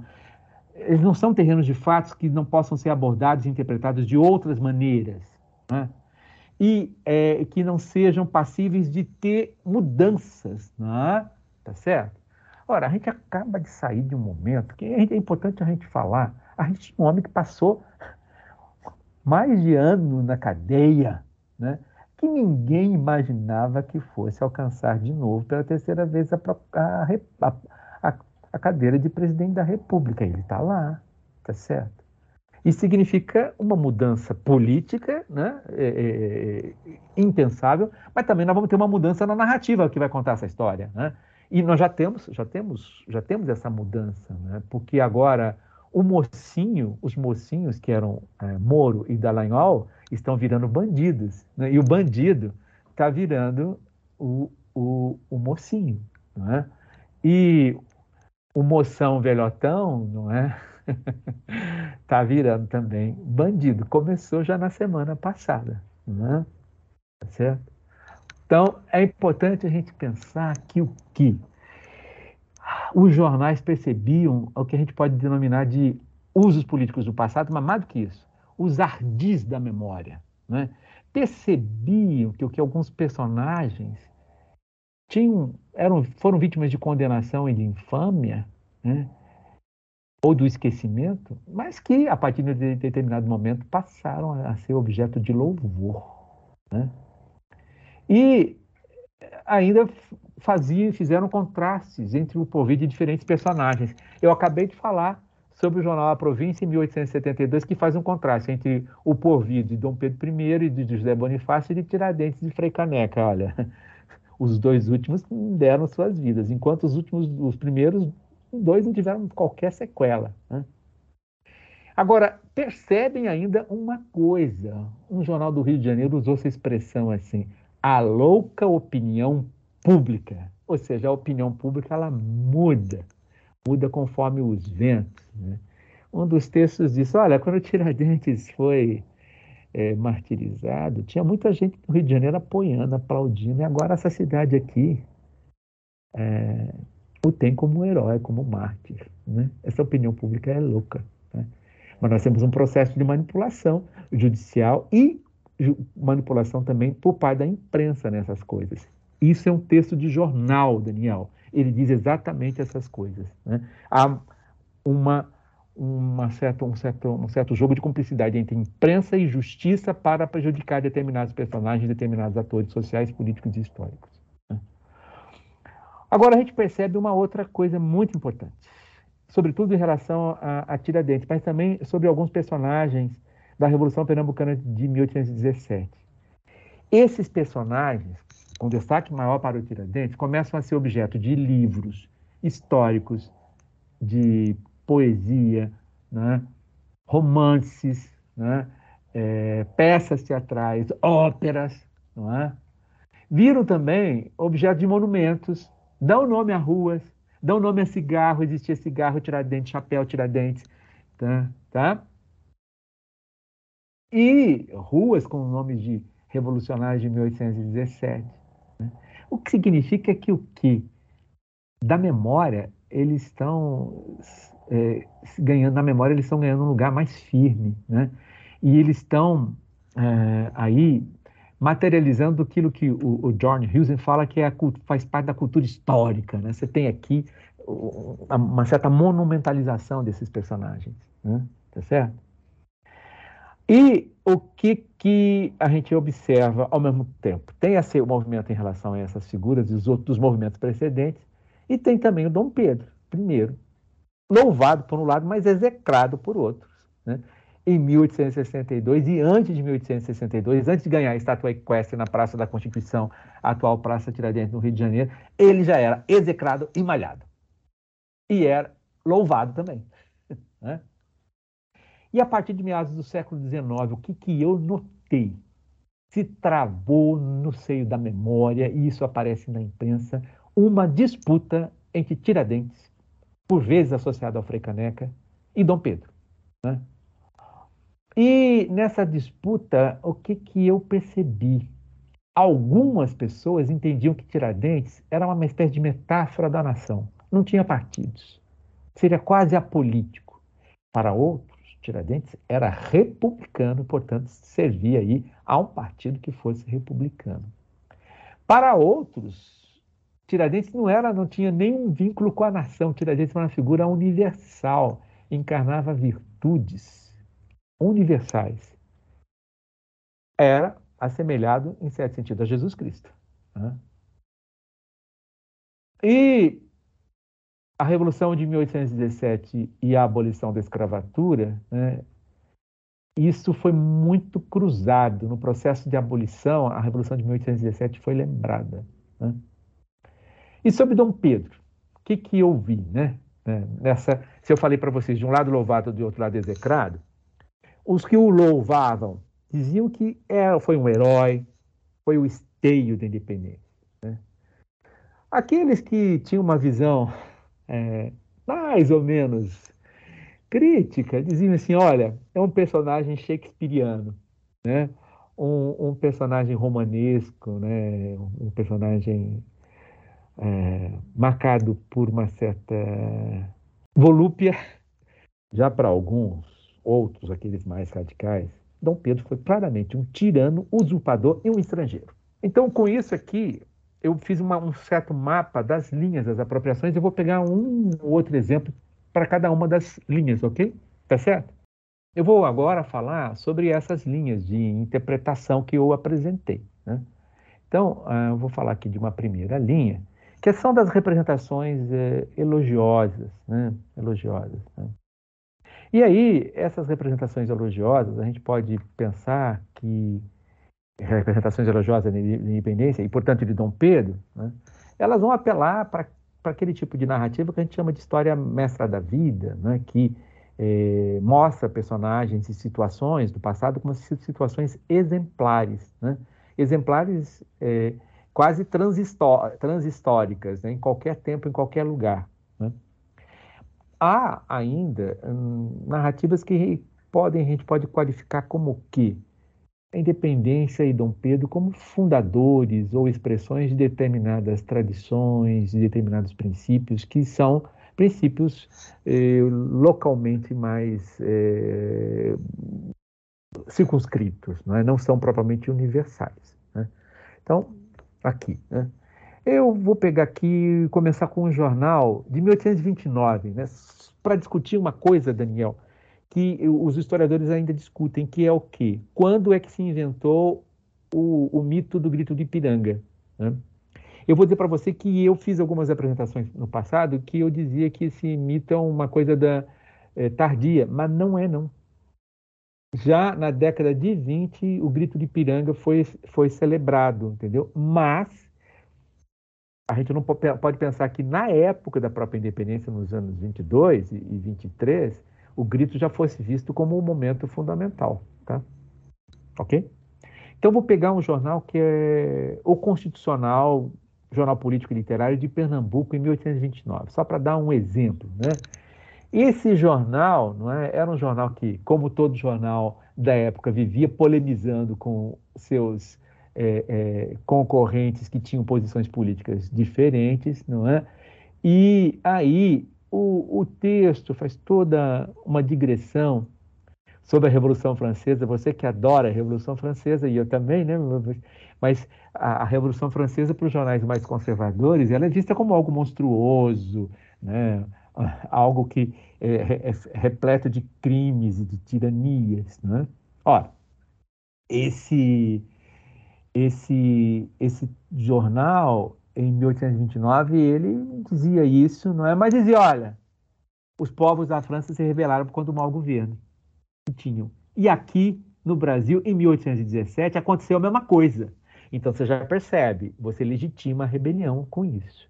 Mas aí ele termina dizendo o seguinte: olha, a nossa independência, a nossa independência foi proclamada pelo nosso anjo tutelar, nos bosques do Ipiranga.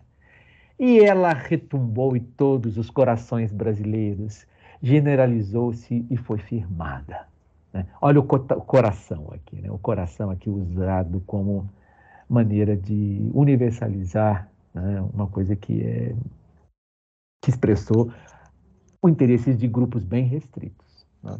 Então, esse é um exemplo de uma representação elogiosa, em que, mas ao mesmo tempo você percebe que 1817 não é, é carimbado com uma coisa de todo negativa. Ela é explicada, a revolução é explicada por uma negatividade que vem do governo despótico. Se uh, a gente pega, por exemplo, alguns textos de meados do século XVIII que foram publicados no Rio de Janeiro sobre Antônio Carlos Ribeiro de Andrade Silva, que irmão de José Bonifácio, grande liberal brasileiro e que teve aí um, um, um papel decisivo, importante na independência, que participou da Revolução de 1817 e que nos idos da independência foi cobrado. Como que você participa da Revolução de 1817 e agora você está apoiando Dom Pedro? Qual é a tua? Né? E ele se explicava muito bem, ele se explicou com o texto no Espelho, texto que eu não focalizei aqui no jornal O Espelho, né? explicou muito bem. É? A contradição não existe, porque eu defendia era o Brasil, era a emancipação do Brasil. Poderia ser com a Revolução, poderia, pode ser com Dom Pedro. Né? Mas quando de sua morte, então, se traçou toda a sua biografia e se procurou justamente o que? Falar de seu papel na independência, de seu papel heróico. Né? Então, a gente tem aqui uma espécie de eh, eh coroação do Antônio Carlos e também da independência como movimento heróico de libertação. Né? Se eu pegar uh, um, um, um, outro jornal aqui mais para frente, é? Vou pegar um jornal de 1874, que é um jornal do Instituto Acadêmico, um jornal chamado Instituto Acadêmico, órgão da sociedade, Instituto Acadêmico, dedicado à medicina e à literatura da Bahia. Ou seja, era um órgão ligado à Faculdade de Medicina da Bahia, hoje Faculdade de Medicina da Universidade Federal da Bahia. Né? E o texto é muito interessante porque ele faz toda uma narrativa sobre a história do Brasil colônia até é, a independência. Não é? E ele reproduz certos mitos que, que a gente tem até hoje. Né? Ele fala da Inconfidência Mineira, ele fala da, da, da Inconfidência Baiana, fala da Revolução de 1817. Né?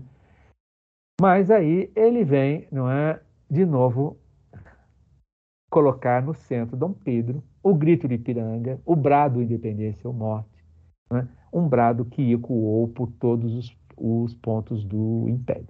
É? Visões elogiosas aqui, é? Eu poderia pegar exemplos mais para frente, não é? é? Um exemplo aqui do jornal Álbum de Família do Rio Grande do Sul, de 8 de setembro de 1878, em que a gente vê que a luta do 7 de setembro, se fala do 7 de setembro, ela de alguma maneira ela trouxe exemplos de notável heroísmo, né? E aqui são palavras textuais do texto. No Brasil, né? Agora vem o trecho, trecho literal. Houve a produção de Cipiões na guerra e de Homeros na paz. Então a gente tem aqui né, heróis no Brasil, é, heróis que remetem aí ao passado é, greco-romano, não é, da antiguidade. Né? Então com isso a gente se equiparava, não é, a essas figuras aí históricas, né?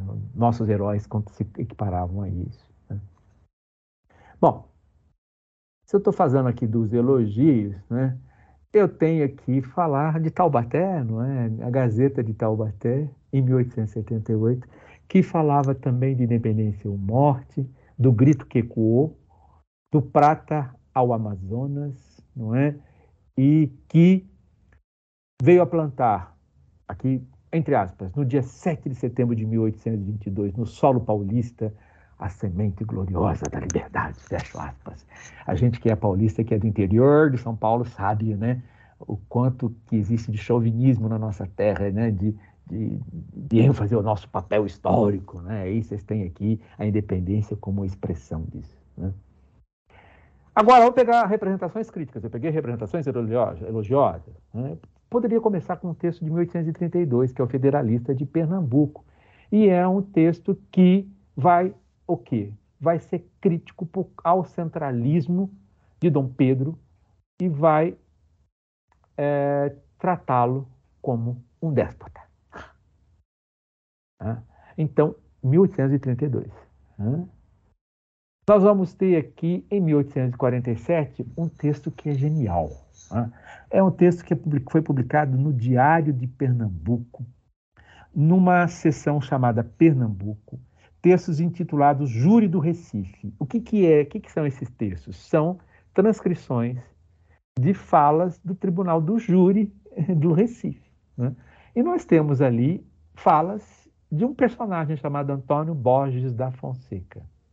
Ele era redator de jornais desde a década de 20 e sempre reprimido perseguido e processado por delito de imprensa. Né? Ele era um radical, é, liberal radical paraibano, foi redator de vários jornais, na Paraíba, em Pernambuco, no Rio de Janeiro. Ele tinha um histórico de, de, de, de, de praticar delitos de imprensa e, e se em 1847 ele estava respondendo a um tribunal em Recife, em 1848 ele iria se envolver na Revolução Praieira. Né? Então, né? Agora, o que, que, é interessante a gente pensar em 1847 alguém que se autodenominava o quê? Líder do Partido Republicano do Norte do Brasil, chefe do Partido Republicano. Alguém que fala o seguinte, olha, os grupos dominantes usam a história de uma determinada maneira, não é?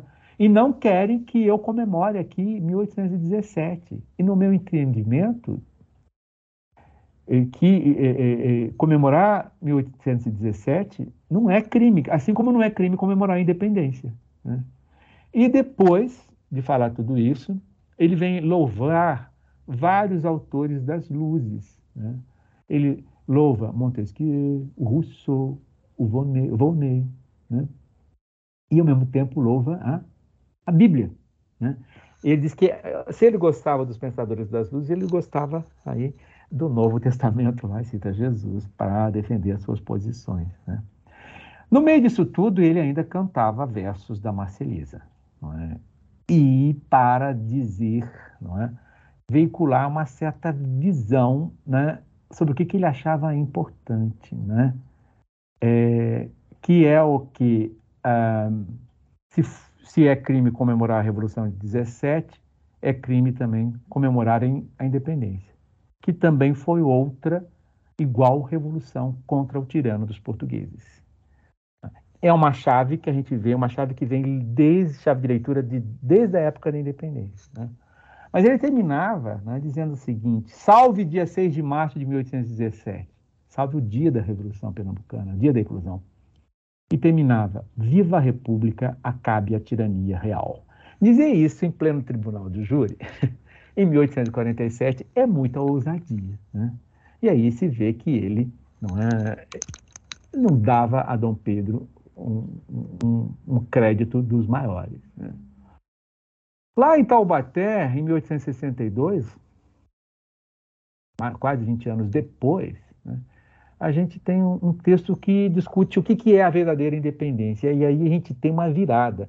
Pensar Taubaté, interior da província de São Paulo, uma cidade que a gente tem um histórico de conservadorismo, vir dizer o seguinte: olha, em 1862, antes da, da abolição, a verdadeira independência ela vem do trabalho. O trabalho nunca desonra. Dizer isso num país que é escravista, que está ainda né, nos princípios da abolição, é, de uma coragem enorme. E dizia assim que o nosso país precisa muito de trabalho, porque é, para um dia poder dizer sou verdadeiramente livre. Né? Então a gente já vê que há o que é uma crítica que não é personalista, né? é uma crítica que vai a, a colocar a independência é, numa interpretação que tem um cunho social e econômico, não é? E que toca balizas, numa da ba, ba, baliza dessa ordem política, que é a questão do trabalho.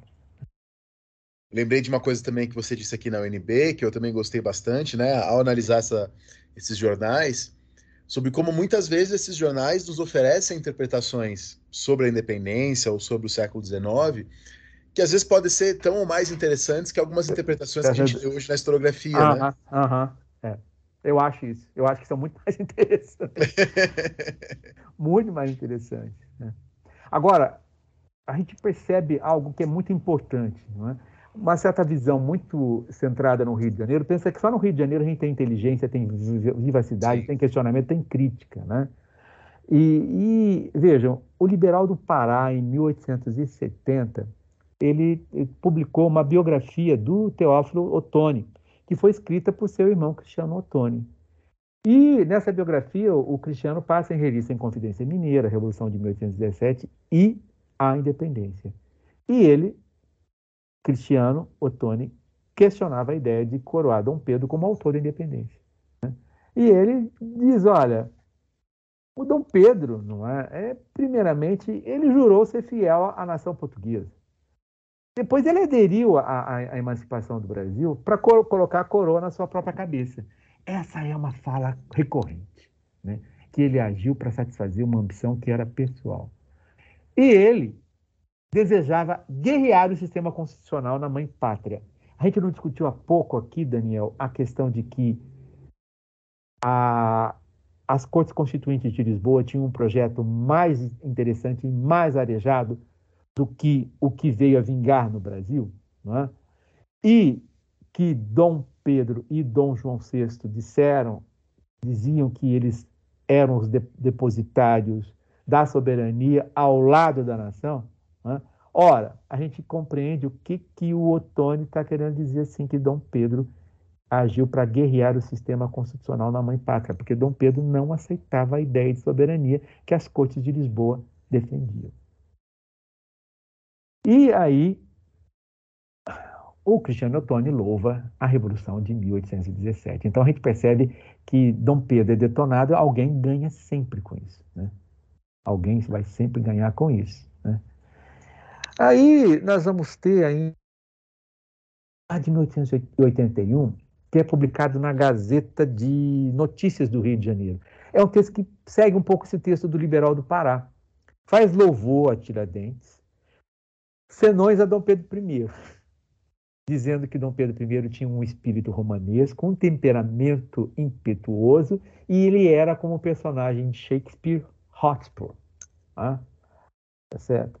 Agora, ele diz o seguinte: ah, tudo bem, Dom Pedro era assim, mas Dom Pedro sonhou com a independência do, do Brasil e transportou-a da região dos sonhos para a região da realidade, ou seja, ele fez. Ah, e se, a gente deve ser grato a, a Dom, Dom, Dom Pedro. Por quê? Agora eu vou reproduzir ipsis literis que está no texto. Se não fosse ele, né? agora vem o trecho. O Brasil não estaria unido como vice-reinado do Prata, haveria aqui diferentes estados. E Pernambuco, Bahia, Rio de Janeiro e São Paulo seriam o centro de outros tantos governos independentes, talvez hostis. Fecho aspas. Você, Daniel, e eu, nós nascemos né, ouvindo essa história aqui. Essa interpretação de que o Império manteve unidade. O é, manteve unidade, que nós seríamos pequenas republiquetas hostis e de importância menor. Isso não é novo. Não é nada novo. No Império já se dizia isso, para justificar a independência que tivemos. Né? Foi ruim, mas antes dela do que o que aconteceu aqui do lado. É, a tônica é essa. Né? E veja, é um texto de 1881, está perto da, da, da, proclamação. O José Veríssimo, grande literato do século XIX, também do Liberal do, do Pará, escreve um texto que tem um título muito interessante, do espírito e caráter das revoluções paraenses. Né?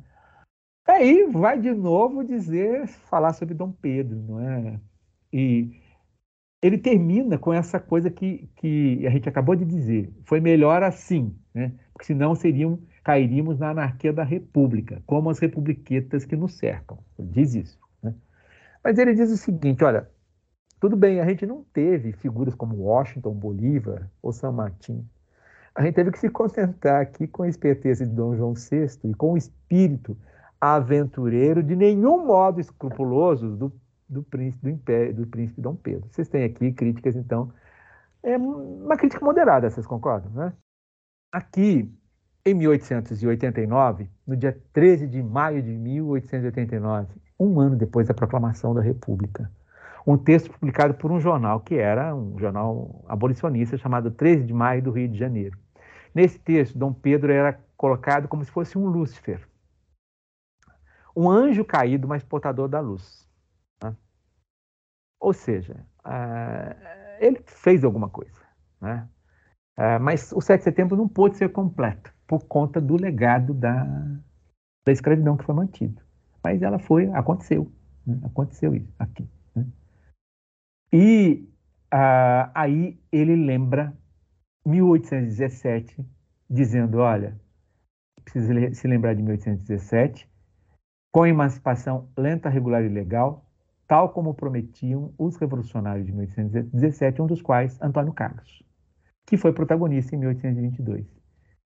Ou seja, ele lembrava que em 1817 se quis fazer a abolição da escravidão. Bom, agora as críticas contundentes. Né? As críticas contundentes. Vou aqui. Um, nós temos aqui um, um texto que, que, foi publicado no dia 10 de fevereiro de 1855 pelo jornal O Repúblico, e é um texto muito interessante. É um texto que é uma carta. É uma carta que foi é, escrita de Ouro Preto em 20 de janeiro de 1855. Em Ouro Preto, em janeiro de 1855, havia um paulista, talvez de Taubaté, né? talvez de Taubaté ou de São Paulo, né? que dizia o seguinte: Olha, eu, tentei ir numa igreja e mandar rezar uma missa, mas o padre disse para mim: Não, não dá para fazer isso, não, porque a gente vai fazer aqui uma missa em homenagem a Tiradentes, 1855. Né? E aí, mais ainda, não é? Ah, nesse texto se critica é? o que estava se orquestrando no Rio de Janeiro o que a Corte do Rio de Janeiro e a, e a, a Câmara Municipal queriam fazer, que era de colocar estátua para Dom Pedro. Era a famosa estátua equestre que seria colocada anos depois. Né? Ele criticava isso. Né? Criticava chamando Dom Pedro de príncipe estrangeiro e alguém que, sem querer nem prever, teve de aceitar a Revolução da Independência. E mais, aí vem uma coisa interessante, Daniel. Veja, o texto ele verbaliza aquilo que a gente estava discutindo aqui, que as cortes de Lisboa talvez tivessem uma política melhor do que aquela que foi é, ganhou aqui no Brasil, porque o texto diz que a nossa independência foi, abro aspas, apenas ocasionada por uma estúpida oposição às cortes de Lisboa é o que não se pode explicar senão por um desses desvios da opinião pública, que a posteridade marcará com o selo da reprovação pela teoria das paixões. Fecho aspas. É um texto interessantíssimo, porque mostra como é a opinião pública muda, né? como que a nossa independência foi baseada numa espécie de fake news, né? que era o suposto despotismo das cortes. E é um texto de 1855. Né? Daniel, quando eu falo isso, que foi fake news, que as cortes não eram recolonizadoras, eu, eu quase apanho, entendeu? Sério? Você quase apanha. E, e, veja, eu entendo que as cortes tiveram um papel decisivo na independência, mas não que esse papel era recolonizador. Dessa maneira. Entendeu? Mas aí, em 1850, 1855 já se dizia isso, cara, entendeu? Então é. Ô, Lucas, quer fazer um comentário, Lucas? Ele, ele quer falar.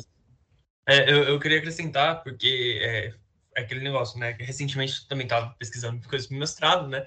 E caí é, de cara com um livro do Antônio Penalves Alves, é, do Antônio Penalves uhum. que justamente fala sobre essa questão da recolonização e tudo mais. E ele discute justamente como isso, né? passou a ser propagado pelo que aquele que foi o historiador oficial da independência, que se eu não me engano era o Silvio Lisboa. José e Silva aí, Lisboa. Partir...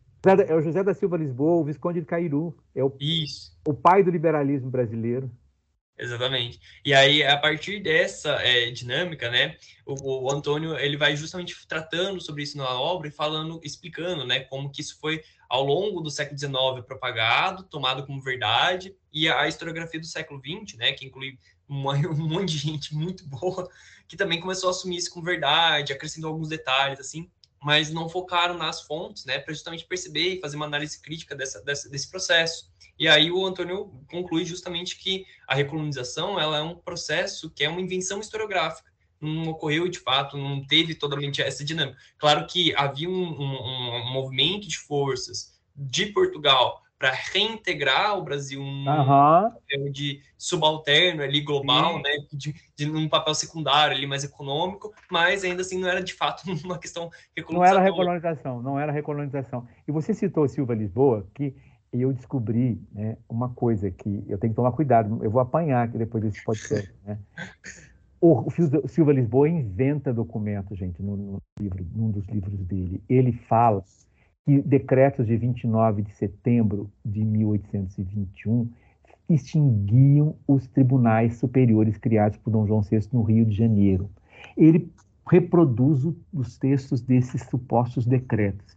Eu escarafunchei o, o Diário das Cortes Constituintes de Lisboa, o Diário das próprias Cortes, para ver esses decretos. Procurei em outros lugares, eu não encontro isso como decisão, entendeu? O Silva Lisboa veicula como decisão o que não foi decidido em 29 de setembro de 1821. Né? E essa é uma das mentiras que serviram para uh, uh, justificar a, a, a, rebelião contra as cortes. Muito legal. É, inclusive, é, nessa, nessa esteira né, de raciocínio, é justamente que a, a dinâmica da independência que ela foi entendida de certo modo, né, pelo Silvio Lisboa, não é, poderia ter sido entendida, né, como uma espécie de contra-revolução, né, a independência como contra-revolução da revolução de, de 1820, né. Ele e aí, a, a, partir dessa dinâmica, pensar a, a, a, independência, né, ao longo do tempo, sendo apropriada por diversos grupos e tudo mais, né, e, e decorrer esse, essa perspectiva. E é um acréscimo que eu queria também pensar, é, justamente nessa é, dinâmica dos personagens, né, dos, dos agentes históricos que foram citados, tanto Tiradentes quanto Frei Caneca, né, hoje atualmente sendo apropriados por pessoas de uma direita ali, uma extrema direita também, tomando uhum. esses, é, esses, personagens como é, propagadores de uma certa noção de liberdade específica e tudo mais, né, mas ao mesmo tempo tenta, entra nessa dinâmica de louvar a independência enquanto tal, então acho muito engraçado perceber esses paradoxos também, na atualidade, né, no discurso político que apropria pessoas de vários campos e narrativas específicas também. Ah, com certeza, com certeza. É, é, não sei se vocês viram um, um, um, um, escorregão do governo Zema, do governador Zema aqui, que é, tomou os inconfidentes como como criminosos para fazer fazer aí um, discurso aqui do em, louvor à Inconfidência. Claramente tentando o quê? Absorver, absol, absolver né? os, os golpistas de 8 de janeiro que estão presos aí na Papuda e na, na, na Colmeia, né? tá? Sim. Colocando no mesmo, no mesmo pé, não é? Os Inconfidentes Mineiros e essa gente que está aí, né? Os, os protagonistas da intentona fascista de 8 de janeiro de 1818. A gente tem que usar também essas denominações, sabe? Eh, Daniel e Lucas, é, é porque intentona, a gente, a gente cresceu aprendendo a intentona comunista, comunista. de 1935, então a gente tem que falar intentona fascista de 8 de janeiro de 2023, entendeu? Um termo Sim. bem pesado para deixar né, essa gente furiosa. Né? Agora, Vilauta, tem uma questão, saindo um pouco da questão da recolonização, que se a gente não falar aqui, eu tenho uns amigos baianos que vão me dar bronca, né? Ah. Como é que a independência da Bahia aparece na imprensa, todo quem teve a comemoração. Ah, é, vai aparecer nos jornais da Bahia, sobretudo, uhum. né, que vão fazer esses... Quando eu falei do jornal baiano aqui agora há pouco, né, eu, eu esqueci de dizer que eles falam da importância da, da, uhum. da, da, da, luta na Bahia. Tem que pensar que na Bahia teve guerra de verdade, tá certo? Sim. No Rio de Janeiro, quando ia acontecer um embate, Dom Pedro conseguiu colocar as tropas portuguesas, a divisão auxiliadora, do outro lado da Baía de Guanabara. O povo foi lá para Niterói, foi para Praia Grande, então não teve, não teve briga. Mas na Bahia não teve enfrentamento, não teve luta. E uma luta como o Luiz Henrique Dias Tavares mostra, né, o grande historiador baiano, né, você teve participação da gente que é a gente excluída. Né? Se não fosse essa gente, não teria, não teria havido vitória. Né? E interessante que o irmão do José da Silva Lisboa, é, ele morreu. Morreu quando do ataque ao convento. Ele, ele, o José da Silva Lisboa fala dessa história. Né? Então, a gente tem que é, pensar que o que é, o 2 de julho é um episódio decisivo na nossa independência. E eu acho que a gente não deveria comemorar a independência no, no 7 de setembro, não. Deveria comemorar em julho e agosto de 1823. Tá certo? Como a base. Uhum. Porque foi aí que você teve o, o, confronto e a guerra, né? Uhum. Tá? Perfeito. Mas com certeza. Aí, mas a, a gente tem que pensar que uh, uh, você tem toda uma, uma discussão aí. Uh, os pernambucanos, os jornais pernambucanos, muitas vezes têm muita mágoa da Bahia, aí, porque a Bahia, a Bahia faltou o compromisso com a Revolução de 1817. E depois os pernambucanos foram lá lutar na Bahia na, na, na, época da independência, você está entendendo? Então, uh, eles sempre lembram essa história. Nós fomos. Né? Nós Vocês fomos... vieram. vieram. Se tivessem ido, seria outra história, né?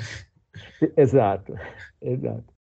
Agora, então, só para. Agora vou falar sobre o texto clássico, né? O texto que foi publicado em vários jornais, que é o texto do Teófilo Otoni, chamado A Estátua Equestre. Ele foi publicado em 1862, e, e até em 1800, 1871 eu encontro esse texto. É o texto assim que Seria legal se fosse um podcast com vídeo para poder mostrar né, o paradoxo, o paradoxo que a gente tem até o século XXI.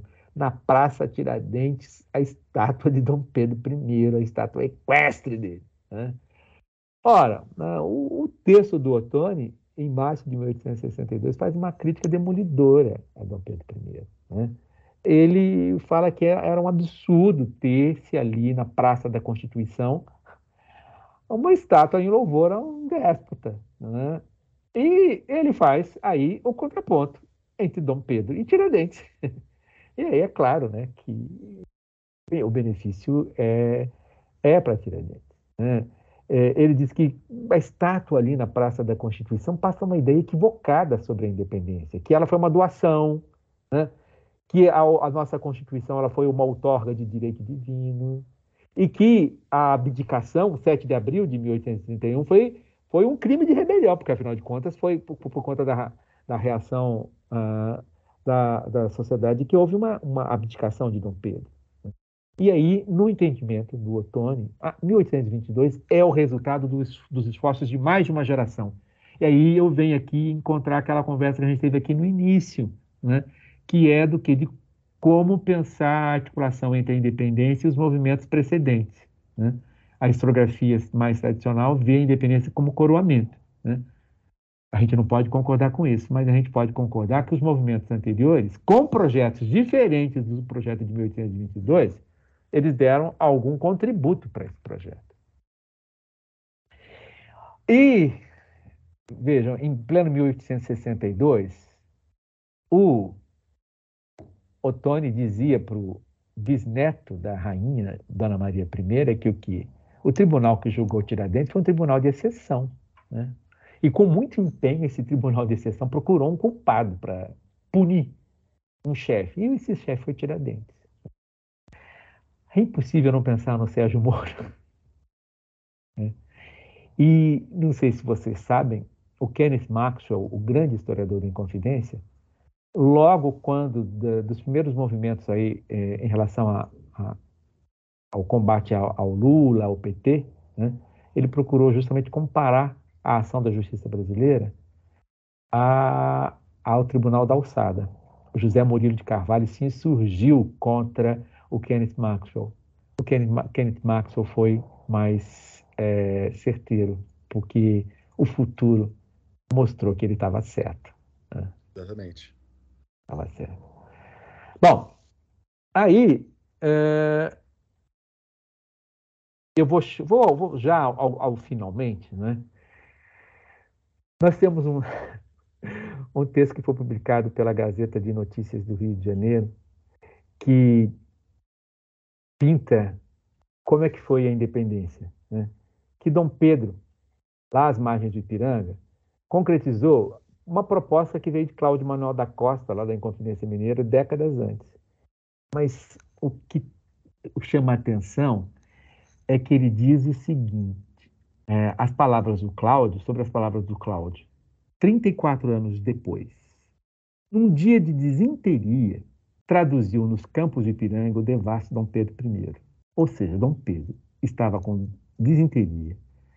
E devasso, ele traduziu versos de Cláudio Manuel da Costa.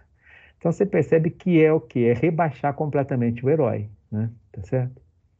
E o Diário Paulista de Taubaté e Guaratinguetá, em 1887, na véspera da independência, ele tem um textinho muito bacana que narra a festa da independência. Né?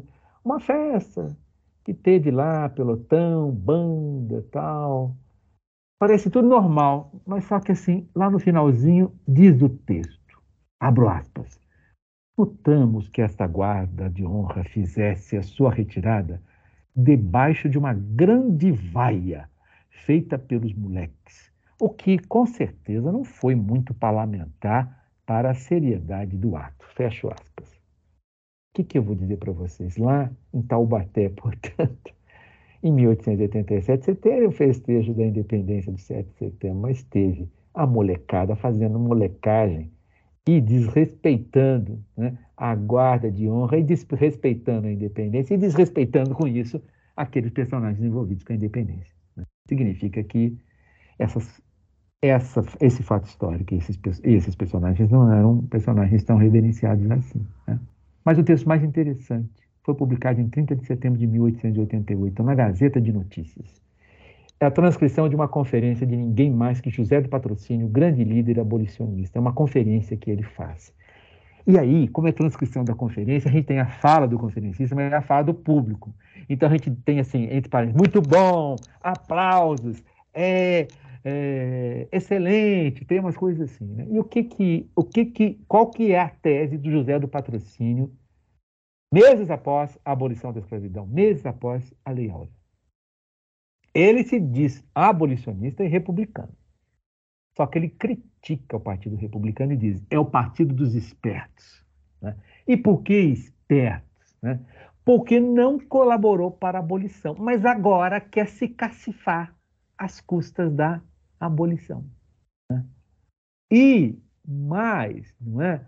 se pôs à distância do processo de abolição e serve a uma coisa que é um dos males dessa terra. E ele diz assim: Agora abro, abro parênteses, abro aspas. A lavoura desta terra é a única responsável pelos nossos males sociais. É a origem de todas as desgraças que nos têm atrofiado e corrompido o caráter, desnaturado as faculdades, morto o coração. Aí o público, apoiados.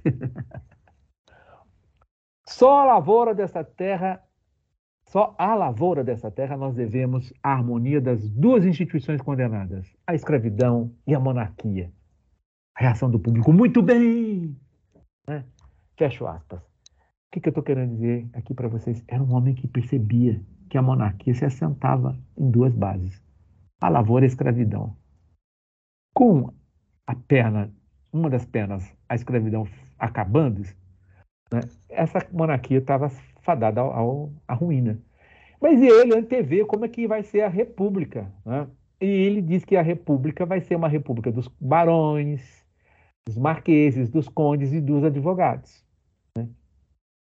E o interessante é que ele contrapõe a nossa independência, que ele chama de caricata e ridícula. Caricata e ridícula. Ele contrapõe essa independência a 1817, a Revolução de 1817. E ele diz que em 1817 nós tivemos a derrota de uma república boa e honesta. Uma república boa porque ela quis abolir a escravidão. E porque ela quis abolir a escravidão é que ela foi derrotada. Né? E os Inconfidentes também eram escravistas. Só se salvava ali das Inconfidentes Mineiros o Tiradentes. Tá certo? Então, é muito interessante perceber isso, né? perceber essa, essa compreensão. Né? Alguns anos antes, um, algum, alguns meses antes, um texto, meses antes, não, meses depois, um texto falava o seguinte: olha, texto do jornal também do Rio de Janeiro, tá? É, chamado A Marmota. O, o jornal A Marmota publica um texto em que ele diz mais ou menos o seguinte: não tem escravidão, monarquia está com os dias contados. Né? E o que é espantoso na nossa história é que a gente conseguiu fazer a abolição sem banho de sangue, sem nada, com flores né? e, e, e na maior tranquilidade. Né? A gente tem que torcer para que a República venha assim. Né? E, e, explicava né, como que as, as forças conservadoras estavam se articulando no, no entorno da República. Né? O que a gente tem de sensação, Daniel, claramente lendo os jornais, é que, abolida a escravidão, a monarquia estava realmente com os dias contados e que isso aparecia na imprensa. Ó, então, com isso aqui, eu quis mostrar, não é, de alguma maneira, como é que hum, os jornais é, trabalhavam com o, a independência e como que é, se dava a relação entre a independência e os movimentos precedentes. Eu errei só numa coisa aqui, então se pudesse, vocês puderem cortar, a parte que eu falo marmota. É, em 10 de outubro de 1889, 10 de outubro de 1889, pouco mais de um mês antes da proclamação da República, o Diário de Belém tinha um texto, um texto intitulado Viva a República de Danton, Daniel, Danton, né? E Danton dizia o seguinte, né? A República é, seria obra dos ressentidos com a Lei Áurea. Né? A Lei Áurea foi uma conquista humanitária que, que se realizou sem o uso de armas, entre risos e, e flores. A República seria uma obra da classe agrícola, agora entre aspas, a classe trabalhadora por excelência, a classe verdadeiramente prejudicada com a lei da abolição. Eu acho que isso, então, mostra claramente a república que teríamos. Né? Tanto o, o, José do Patrocínio quanto esse Danton falam disso. Né? Curiosamente, eh, Daniel em particular aqui, José do Patrocínio, na sua conferência de setembro de 1888, ele fez uma defesa da princesa Isabel. E fez uma princesa da princesa, defesa da princesa Isabel criticando o que os republicanos faziam com ela que os republicanos diziam que ela era, ao mesmo tempo, festeira e que ela era uh, rezadeira, né, que ela era beata. Né. Aí ele evocava, né, e mais, que Isabel, a que, regente que assinara a Lei Áurea, era como a rainha de França, Maria Antonieta. E aí o José do Patrocínio ia para cima dos republicanos, dizendo: vocês estão fazendo como a Revolução Francesa fez com a rainha Maria Antonieta. Né? É, vocês estão, vão dizer que é. Só, ele não diz nesses termos, mas diz algo parecido. Só falta vocês dizerem que ela é, teve relações com o, o, o, príncipe do Grão-Pará. Ele não diz isso, né? Por, mas ele fala da insinuação feita pelo, pelos revolucionários de que a rainha teria tido relações incestuosas com o Delfim, né, de França. Né. E é uma coisa interessante porque ele aponta, põe o dedo na misoginia. Uma misoginia que a gente que viveu, viveu 2016 sabe muito bem o quanto ela foi forte. Né. Aí, enfim, tudo isso foi para mostrar aqui um pouco, não é? Que a independência foi um território de disputa ao longo do 19. Desde quando ela estava sendo gestada, e ao depois, quando nós vivíamos sob uma monarquia constitucional. Uma monarquia constitucional em que o, o poder moderador dava as, as regras, de alguma maneira, né? em que uma monarquia constitucional que traduzia uma ideia de soberania é, compartilhada, nação e, e monarca. Né? E é interessante a gente perceber né, que é, a independência ela foi vista em relações com movimentos precedentes de caráter emancipatório. Em alguns casos, sendo vista como continuidade, como coroamento, em outros casos, sendo vista como ruptura. Né? Se sublinhou, foram sublinhados alguns traços dessa independência, né? de um modo negativo. Ela foi pintada como caricata, como despótica, como resultado de conventilhos, conversas familiares, tramas dinásticas, né? É, ela foi resultado de interesses que consagravam ambições aristocráticas e ambições que não referendavam a soberania é, da nação. Né? E é interessante perceber que os jornais eles agem para produzir um movimento de memória, reorientações de, na memória, e ao mesmo tempo eles percebem né, que a memória né, ela é tem a ver com a louca opinião pública, né? uma opinião pública que é volátil. Mas, de qualquer forma, né, para terminar com o começo, o caldeirão da história está sempre fervendo. E, ao ferver, ele faz com que as mentiras sejam evaporadas. Né?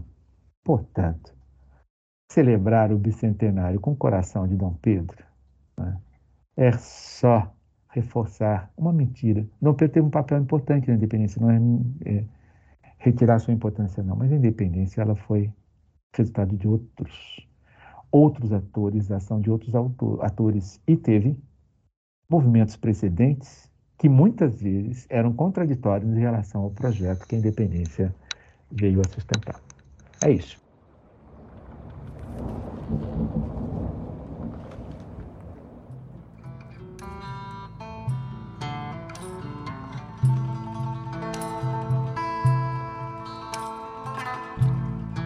Perfeito, maravilhoso. Muito obrigado pela, pela aula. Acho que certamente esse podcast vai ser muito escutado por muita gente, vai virar referência para muita gente, muita coisa bastante interessante. Mas, Vilauta, eu não posso terminar esse podcast sem te perguntar uma coisa muito importante. certamente todos os ouvintes estão pensando agora. Thomas Paine aparece bastante na imprensa brasileira do século XIX? Olha, eu vi uma ou duas vezes, mas porque eu não fiquei fuçando a, a essas palavras. Eu acho que o Paine aparece na boca daquele jornalista que foi processado em 1847 no Recife. Eu estou te devendo essa. Eu acho eu que vou, é, só, me, só me diga onde que eu vou atrás. Não, eu te mando o texto, mando o link, daí você ó, vai olhar. Mas eu estou devendo isso para você. é isso. Lucas, você quer fazer algum, algum comentário, alguma coisa assim? Hum, ah, eu só queria agradecer por, pela participação, foi tudo muito legal, muito incrível. É, a, a aula do professor Vilato, que foi maravilhosa. Obrigado. Muito bom, teve várias coisas aqui interessantes para pensar também na pesquisa e tudo mais. E basicamente é isso. Eu sei que, só para complementar um pouco essa questão, né, é, eu tenho acho que dois documentos aqui, que é um, um compilado aqui do, uhum de umas obras do, do Frei Caneca. E aí, só para complementar aqui, eu lembro quando estava antes de entrar no mestrado, é, pesquisando lá no documento a questão do Thomas Paine, quais são esses autores do, do iluminismo que estavam lá no, nessa, nessas obras do, do Frei Caneca. E, se eu não me engano, ele cita Montesquieu, cita Locke, mas nesse compiladão aí eu não achei o Thomas Paine, não. Mas então, deve ter pensado no Paine, deve ter pensado. É, então, é, tá, tá, tá ali próximo. Eu esqueci de dizer para vocês uma coisa que é, as pessoas geralmente não ressaltam. Em 8 de dezembro de 1822, o Frei Caneca fez um sermão em, em louvor à aclamação de Dom Pedro como imperador do Brasil. E ele é, fez um, um, um, uma equiparação entre essa, essa aclamação com a. Ai, não é, não sei se é aclamação mesmo. Ah, com a ascensão de Nossa Senhora. Né? E o que é interessante é que ele cita, a, além de, de justnaturalistas, é, é, além do, do Pufendorf é, e do. Ai, daqui a pouco eu vou me lembrar. Do Grossio? Do Grossio. Uh, o Pufendorf eu tenho certeza que ele cita, e eu acho que cita o Grossio também. Ele cita o Reinal. ele cita a história filosófica e política das duas Índias uhum. e cita o padre Antônio Vieira. E ele cita a mesma passagem que Tiradentes reproduz uh, uh, em vários locais na Inconfidência. E ele cita também um autor que Tiradentes se apropriou muito dele, que foi o Reinaldo. Então é interessante a gente pensar nisso. Louvando Dom Pedro. E algum tempo depois, a gente sabe o que aconteceu com ele. Né? Então é, é, interessante você pensar nessa, nessa coisa que alguns personagens foram tragados, né? Tragados pela história. Uh, e, enquanto que outros não, né? Então, Vilauta, muito obrigado pela participação hoje. Certamente vai ser um podcast que vai ser bastante escutado, bastante discutido. E um abraço a todos os nossos amigos e amigas do História Pirata. Lembre-se de comentar lá no nosso, no nosso Instagram, arroba História Pirata, o que, que vocês acharam no podcast de hoje, o que, que ele mudou a respeito da sua visão da história do século XIX. Comenta lá para fortalecer a nossa causa. E também vai lá dar uma olhada no nosso canal do YouTube, youtube.com.br arroba História Pirata. A gente tem feito alguns videozinhos por lá. Muito obrigado, um grande abraço e até a próxima. Valeu!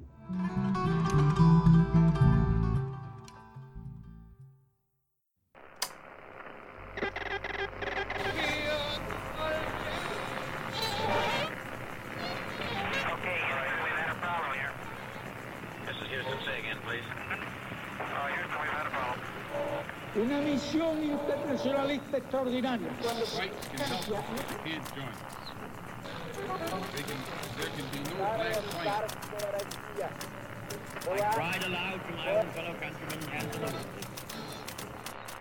Sua rádio da história.